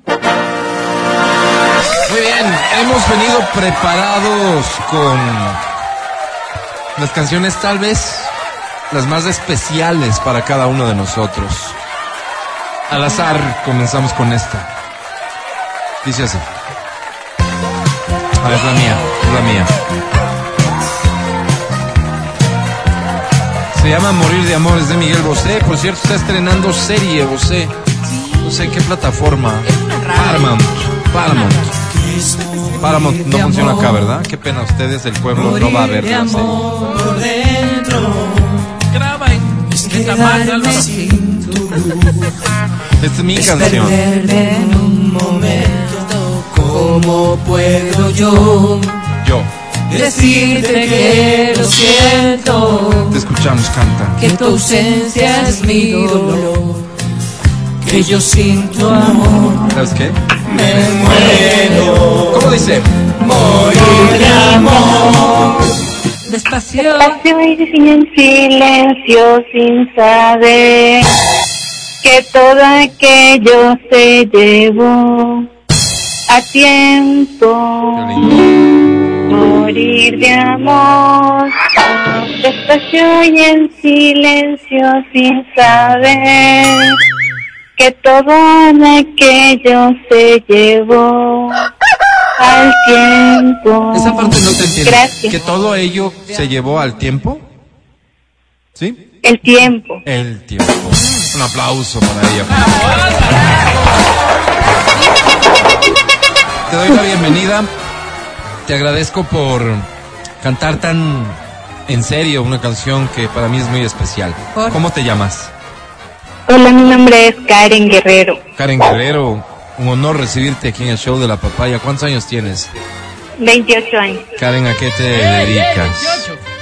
Estoy laborando ¿En dónde, Karen? ¿Dónde laboras, Karen? como cajera en una panadería. Oye, Karen, querida, no quisiéramos quitarte mucho tiempo, pero ¿qué tal ha estado el día de hoy en cuanto a las ventas? Súper bueno. Qué bueno, Karen. Está sabrosa la empanada, Karen. ¿Qué dices? Hacemos un rico pan. Haces un rico pan. ¿Qué más haces rico, Karen? No, qué incómodo. No, o sea, a ver, ahí, ahí. arreglo, Arreglo. limpio. Pero como arreglo. Karen, ¿Cómo a ver, rico? no, ¿Cómo- es que, cómo es que limpias ustedes, rico? No ustedes no, entiendo. nos dejan hablar. Karen, ¿sabes qué? Otro rato hablamos, mejor cuéntame qué premio quieres, Karen. No sé si se pueda una de entrada Karen, no, a- no, no, no. Ey, deja de hablar. ¿Se puede a qué? una entrada más. ¿A Mike Bahía y Gracie? Sí, por favor. No, Karen, tú, Albornoz. tú mandas aquí. Te presento a la academia, academia. Hola. Cada vez que estoy en esta barca, navegando sin rumbo por los mares de la pasión, haciendo que peligre mi moral. Karen, Karen, yo solo, caramba, yo solo, yo solo, Karen, solo pienso en Don't ask me what you know is true. Mi querida Karen. Mírame, you. Te invito a que te bajes. ¿Qué dijiste? Digo, muchos pidieron que te amortaje, Karen. Pero digo, no, déjala libre.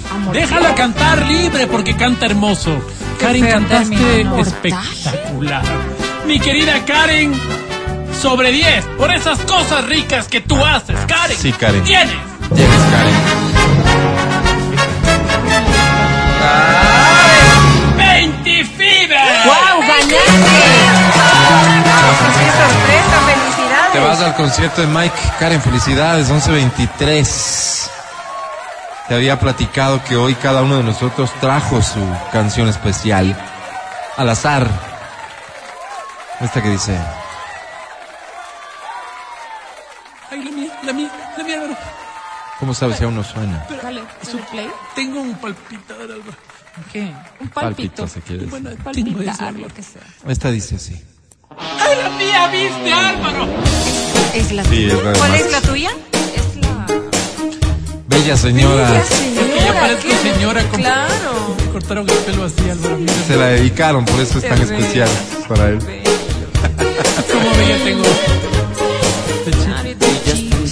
noche encantadora que te mueve segura y tu mirada que llena el aire de energía sí. Entre tierna y dura háblame de ti bella señora. Háblame de mí y de lo que sientes. Habla. Háblame de ti, de tu silencio. Háblame. de ti, de tus amantes. Y de tus amantes. Si quieres, nos ahorramos el tururú y dices gracias. Y no te miras al espejo. Gracias. Otra mañana.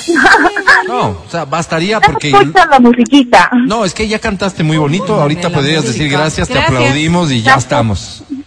Gracias, mundo. Gracias. ¡Bravo!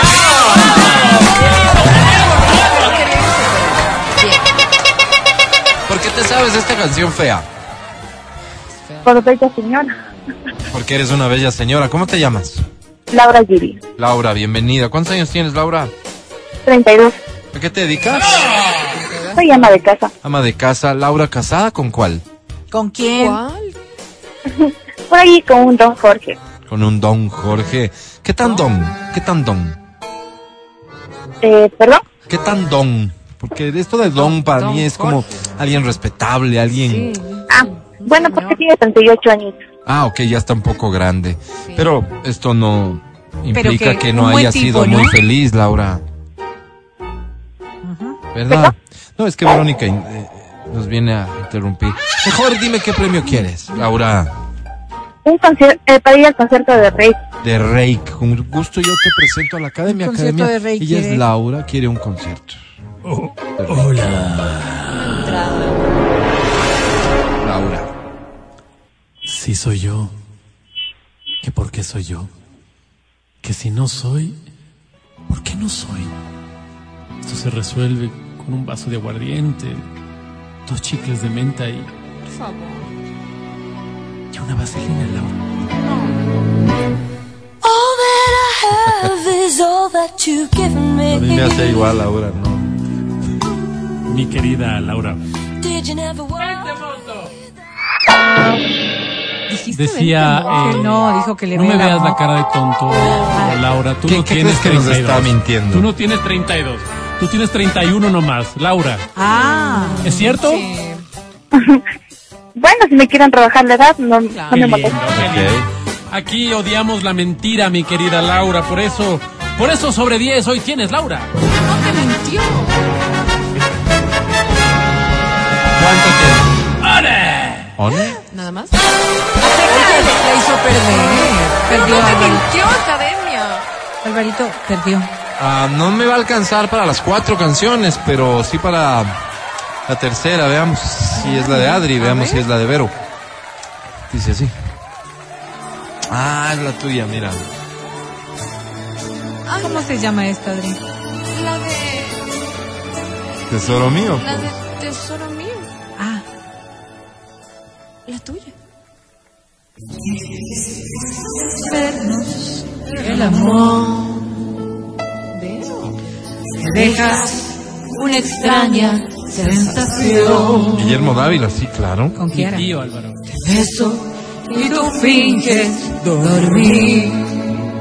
Qué duro es eso, ¿no? Normalmente te rendías sobre mí. Ahora finges dormir.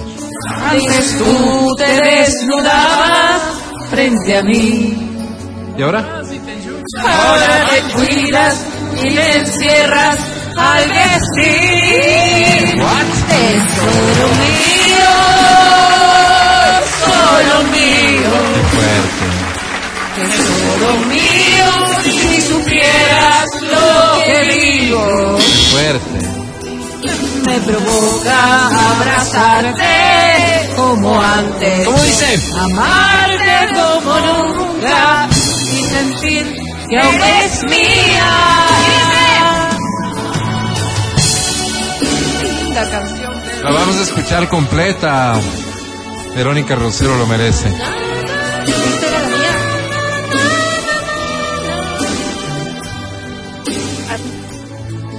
Estás Espérate, al aire. espérate un ratito. Canta, por favor.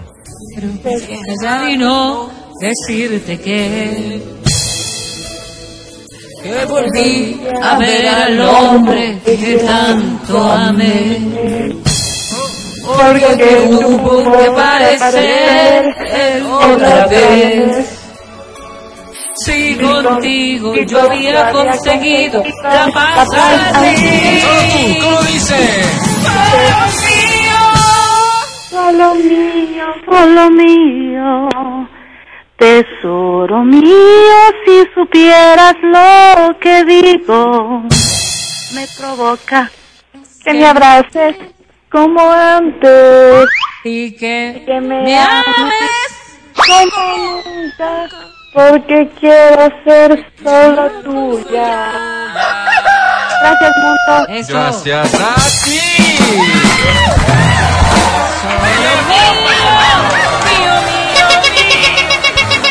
Cantas mucho, muy bonito. ¿Cómo te llamas?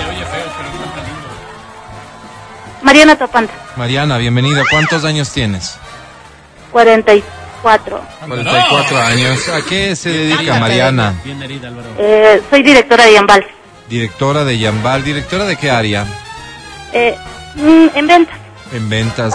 Eh, Mariana, ¿qué premio estáis buscando? Eh, la, el- la entrada. A Rey. Al rey. Te deseo mucha suerte, Mariana. Te presento a la academia. La academia es nuestra directora acá. ¿Ok? Academia. Mariana. Allá, entre directores. Hola. Quiero que... Quiero que juntos hagamos un mañana. Quiero que juntos vivamos nuestra vida sexual sin límites, sin tapujos. Oh, Mariana. Quiero que... ¿Por qué no, Mariana? Quiero que te divorcies. ¡Ey! ¿Y ¿Sabes qué? Que me des la oportunidad.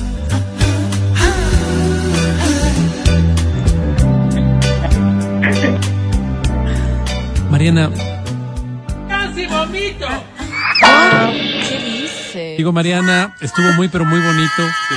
Tú sientes a Guillermo Dávila, eso me encanta. Yo también. Porque es tío mío, Guillermo Dávila. ¡Ah, no! Mi querida Mariana, por cantar tan bonito a mi familia. Sobre 10 tienes, Mariana.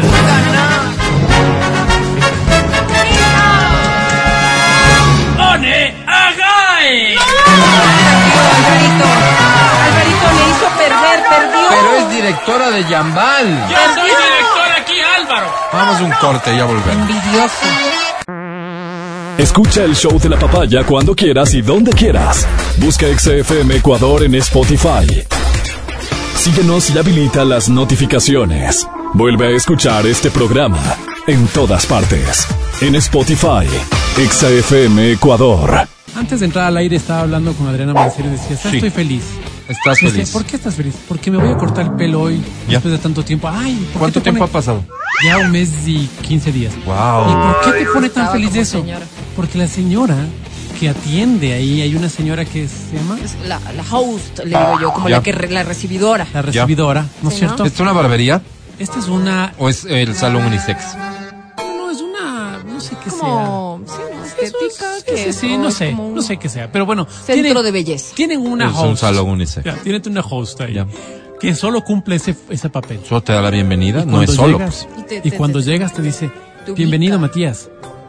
¿Y sabe tu nombre? Le dices, digo, ¿cómo pues. sabes mi nombre? Claro. Sí, se lo he dicho una vez. Ya. Entonces yo digo, qué bonito que te traten por tu nombre. Es la Adriana me dice, si aquí en la radio claro. te dicen compañero.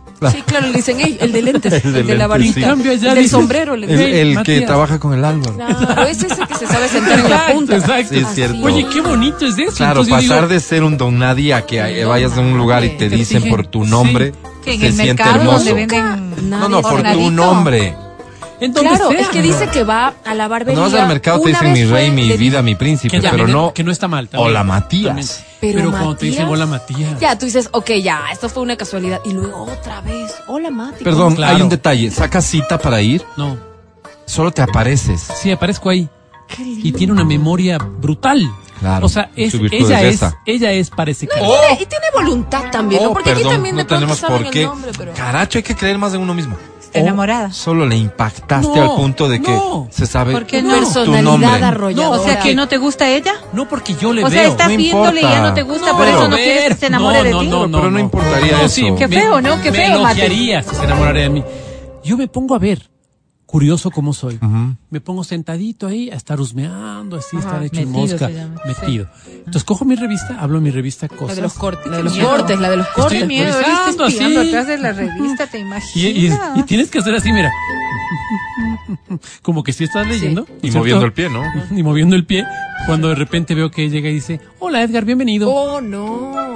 Y digo, wow. Bueno, Ah, no, Dos. entonces no. No, ya son otra chica y dice, Y nunca llega nadie que ya no sepa cómo se hola llama. Yolanda, ¿cómo estás? Claro, a veces llega gente que dice, hola. Miedosa ella en tal caso, Oh, ¿no? Hola. Eh, ¿Ustedes tienen tratamiento con queratina? Claro que sí, por supuesto. Cuesta tanta, tanta, tanta, Ah, es un salón unisex. Sí. Entonces, pero ese, ¿cómo, ¿cómo hace para saberse? Porque Ese deben es- ser clientes. Perdóname, es pelos. No Creo que sea pelo. No es pelos.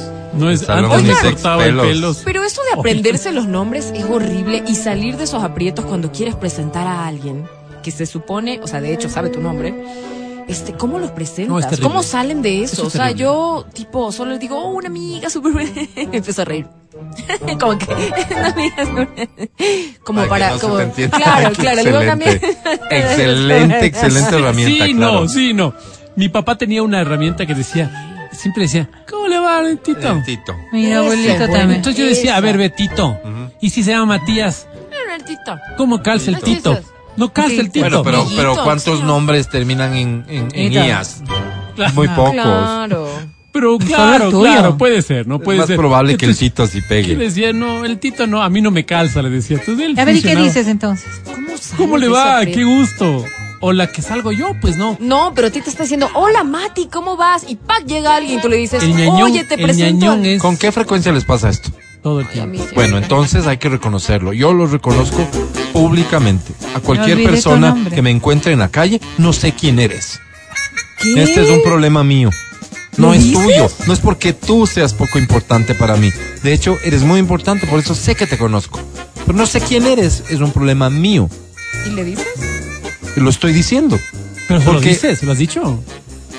Todo el tiempo lo tengo que Ya, decir ya, porque pero- no sé con quién pero- saludo. Pero, a ver, pero a ver, ¿cómo lo dices? Quiero, Así. quiero escuchar para. Así, así. Hola. Ah, no, así no puede ser, pues así es muy fuerte. Hola, perdona, no sé quién eres. Ay, qué horrible.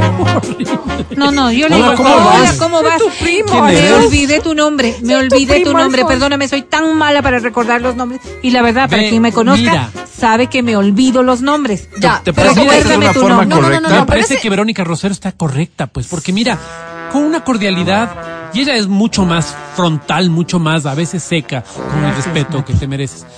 Pero yo esperaba de ti, Álvaro. Prepotente, más bien. Pero, pero ustedes están diciendo gente que no conocen, pero digamos un man con el que juegas fútbol o con el que todo el tiempo te ves en el gimnasio. O sea, no es que no sabes quién es, solo no sé, pues no, no. Claro, no, y ahí no- es no más dices todo terrible, el tiempo porque su sí nombre. deberías saber Claro, lo ves todos los días y es como, hola, te presento a.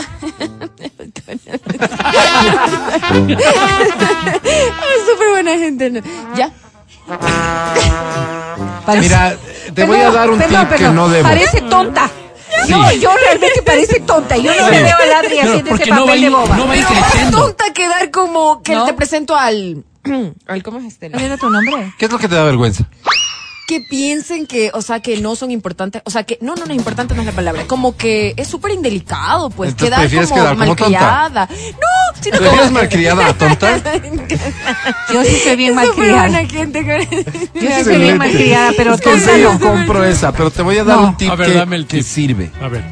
Háblale a esa persona. Estamos hablando de la escena en que estás con tu pareja, con tu hijo, Ya. y que está esta otra persona y no sabes cómo se llama, ¿no es cierto? Ajá. Háblale a esa persona. ¿Cómo? O sea, a esa persona le vas a decir, mira, te presento, es mi esposa. Ya, sí. Ya está. Pero siempre va de vuelta, pues. No, no Y siempre. la esposa le Ya dices, está. te presento. Todo depende de la terminación, el Mira, tono pero con el que terminas. Pero es medio egoísta, ¿no? Porque solo Perdón, están perdón, perdón, perdón, perdón, y del otro al O sea, ahí, ahí tenemos que No tener siempre ci- cierto tipo de complicidad. Hermano querido, La ¿cómo estás? Bien, mira, ya te nos presento. conoce. Hermano, hermano, hermano. La pareja ya nos conoce lo bobos que somos y lo más que bobos, la memoria que tenemos. Entonces yo digo, ¿no es cierto? Bueno, en tu caso, Ya. en mi caso, bobo. Dale, dale. Tú preséntame. Yo supuestamente soy tu pareja y preséntame No a mí. puedo ponerme en Por este favor, papel, por favor. Bien, Por Imagínate, ¿Puede ser el Mati mi pareja? Ya, dale, claro, pero soy tu pareja. ¿A quién preséntame. le No, presento? no, no, no. Es que tienes que presentarme a mí para yo salir del aprieto. Dale. Ya. Tú vas a ser mi, mi, Yo como soy- mi sostén en esto. Sí, exacto. No me acuerdo quién es el Matías. Exactamente. Ya sé cuál Dale, vas a hacer, dale, Vero. preséntame. Hermano, Álvaro. ¿cómo estás? Mira, te ¿Cómo presento, mi esposa. Hola, estás? ¿cómo Mucho gusto. estás? Soy Verónica, soy Verónica. ¿Cómo te llamas tú? Me encanta. Matías. Ay, qué gusto, Matías. Pero porque ya ¿Cómo, mi conoces- amor? Matías, pero del ya- que te perdóname, es que no lo ubicaba, sí, mi rey. pero Sí, ahí hay sí, como sí, una especie sí. como de Sí, pacto funciona. entre ustedes y tipo, mi vida cuando Cabe, yo perdón. no te presento, tú ya, ya. Adri. Sí, sí, ese era mi Mi esposo sabe perfectamente mi escasa memoria Eso, con los eso es chévere. Eso ya sabe de toda la vida. Es más, mi esposo que es mi alma de verdad que me sostiene me dice, ahí viene tu amigo Matías, ¡Qué no te lindo! olvides. ¡Qué lindo! ayuda a memoria. Mija, Hermoso. a esa persona le conocimos en no sé dónde, se llama. Julián. Hola, ¿cómo te va, Julanito? Qué gusto. Verás, verás. Te voy a Porque contar, dicho unas vergüenzas. pero te voy a contar, te voy a contar la, la parte oscura de esta estrategia. Yo, te, yo cuando estuve casado antes, eh, la que era mi esposa me ayudaba Bueno, pero con de ella esto. no queremos acordarnos. Pero mira, me ayudaba con esto, era muy eficiente acordándome. Entonces cuando nos estábamos desde lejos, además que no veo, Ajá. entonces ella Ese es otro problema. íbamos los dos. lazarillo. con eso ya está. Pero mira, mira, los dos caminando hacia el frente y ella movía los labios. Entonces la otra persona solo veía que uno habla, movía los cuarto labios. para las doce, Entonces, cuarto para claro, las lo que estaba Carlos. diciendo es, Carlos, la persona que viene ahí, ¿te acuerdas? Estaba en el, el no sé cuánto, no sé qué, y fue la que no sé qué, no sé cuánto, no sé qué. Entonces yo llegaba y era un rey, pues. Hola, Carlitos. Qué bestia te ibas a pasar, bandido. ¿Cómo estás, Carlitos? Qué gusto. Bla, bla, bla, bla, bla. Me divorcié. Eso la no me va a gente- pasar. Bueno, eso no te va a pasar a vos. La- y la gente, y la gente decía, Qué bruto es ¿Cómo has animal- cambiado? Qué idiota que te volviste. le- sí, el matrimonio le sentaba tan bien. Este Mm. Sí, no, a mí no me se volvió un idiota. No, pero era por eso. Claro. ¿Ves? No, sí, pero a mí me salva. Terrible, Claro, terrible. o sea, una vez, depender de alguien no está una bien. vez- pues, no, pero vez si no tienes mira, otra, ¿qué haces? una vez dije, tengo que ser ya de cara. No, eso, eso horrible. ñañita, esa es Voy a dar la cara. linda, Voy a decir las hermosa. cosas como son. Entonces iba en el trole y nos metimos justo, íbamos, a- eh, bueno, estábamos en el la metrovía, estábamos. Y se acerca una señora y me dice, Matías. Y fui muy frontal, le dije, mil disculpas. No sé quién eres. Recuérdame tu nombre. Y me dijo, soy la tía de... Y era la tía de uno de mis mejores amigos. Yo había estado no en la casa de ser. ella un O sea, montón de perdón, veces. perdón. Quedaste mal. Qué de pésimo. Ella lo interpretó, lo, lo Total, tomó y mal. Yo dije, Eso perdóname, le dije, riesgo, perdóname, mira, claro. ¿sabes cuál es el problema? Que Claro. me, me hicieron un examen. ¿Cómo te vas a sentir vista si y te no dicen no me acuerdo quién eres? horrible. No te Y- sientes y bien, peor pues. Por eso tú dices, por eso tú dices, no me acuerdo tu nombre. Tengo tan mala De memoria no me forma, solo estás demostrando Porque- que no es importante. Perdón, perdón, perdón, perdón, perdón. O sea, para mí todos son importantes. No, no, ay, ay. Pero no recuerdo los nombres. No recuerdo. No es un hecho. No, No, es un hecho, no es un No hecho. somos todos de que- importantes. No es un hecho eh, de que me dejaron de importar. Oigan, Pero ¿cuánto ha sido lo máximo que han sostenido una conversación con un desconocido? Yo en eso sí soy una capa, capa, recapa. O sea, de- de- Yo te puedo quedas. hablar horas y es como que al final si alguien me está acompañando me dice, ¿quién era? Le digo, Solo, "No ya nos tenemos que ir, solo idea". cuéntame No, esto. ¿Y alguna no, vez no, perdón, pasó perdón, que perdón. No era nadie? No, no, O sea, no. que esa No, persona no. se equivocó. Sí, No, no, no, nunca. A mí sí. A mí Yo, sí yo, también. no, universidad. mi, mi esposo, mi esposo. Habló media hora con alguien, se cambiaron teléfonos. y no era quien no era creía. quien creía que. Álvaro, a mí en la universidad me decía David. Cada vez que veía me decía David. Y tú le seguías. Entonces, y los amigos decían, ¿por qué te dice David? Porque soy Matías David. Ya, no daba explicaciones. Por muy Dávila. claro. Él decía David, David, David. Y tú porque, nunca claro, le corrí. Porque se acerca, es que no tenemos tiempo y es una historia Sí, larga. sí, la de ocurrencias. Se abrazaron. Mañana, mañana nos contamos de estas. Mañana. Ya, Ya, va, ya va. Edwin. Ay, Edwin, Ya déjame nos decir vamos, algo. a ver, Vero. Vamos ya. Ya, ahorita, gracias. ya, Edwin, ya ¿qué viene pasaste? Edwin Ernesto Terán, ¿qué Reconexión en? Exa. Hasta mañana con todos. Tengan la bondad de salir de la cabina. Ya se acabó el programa. Chao. Fuera.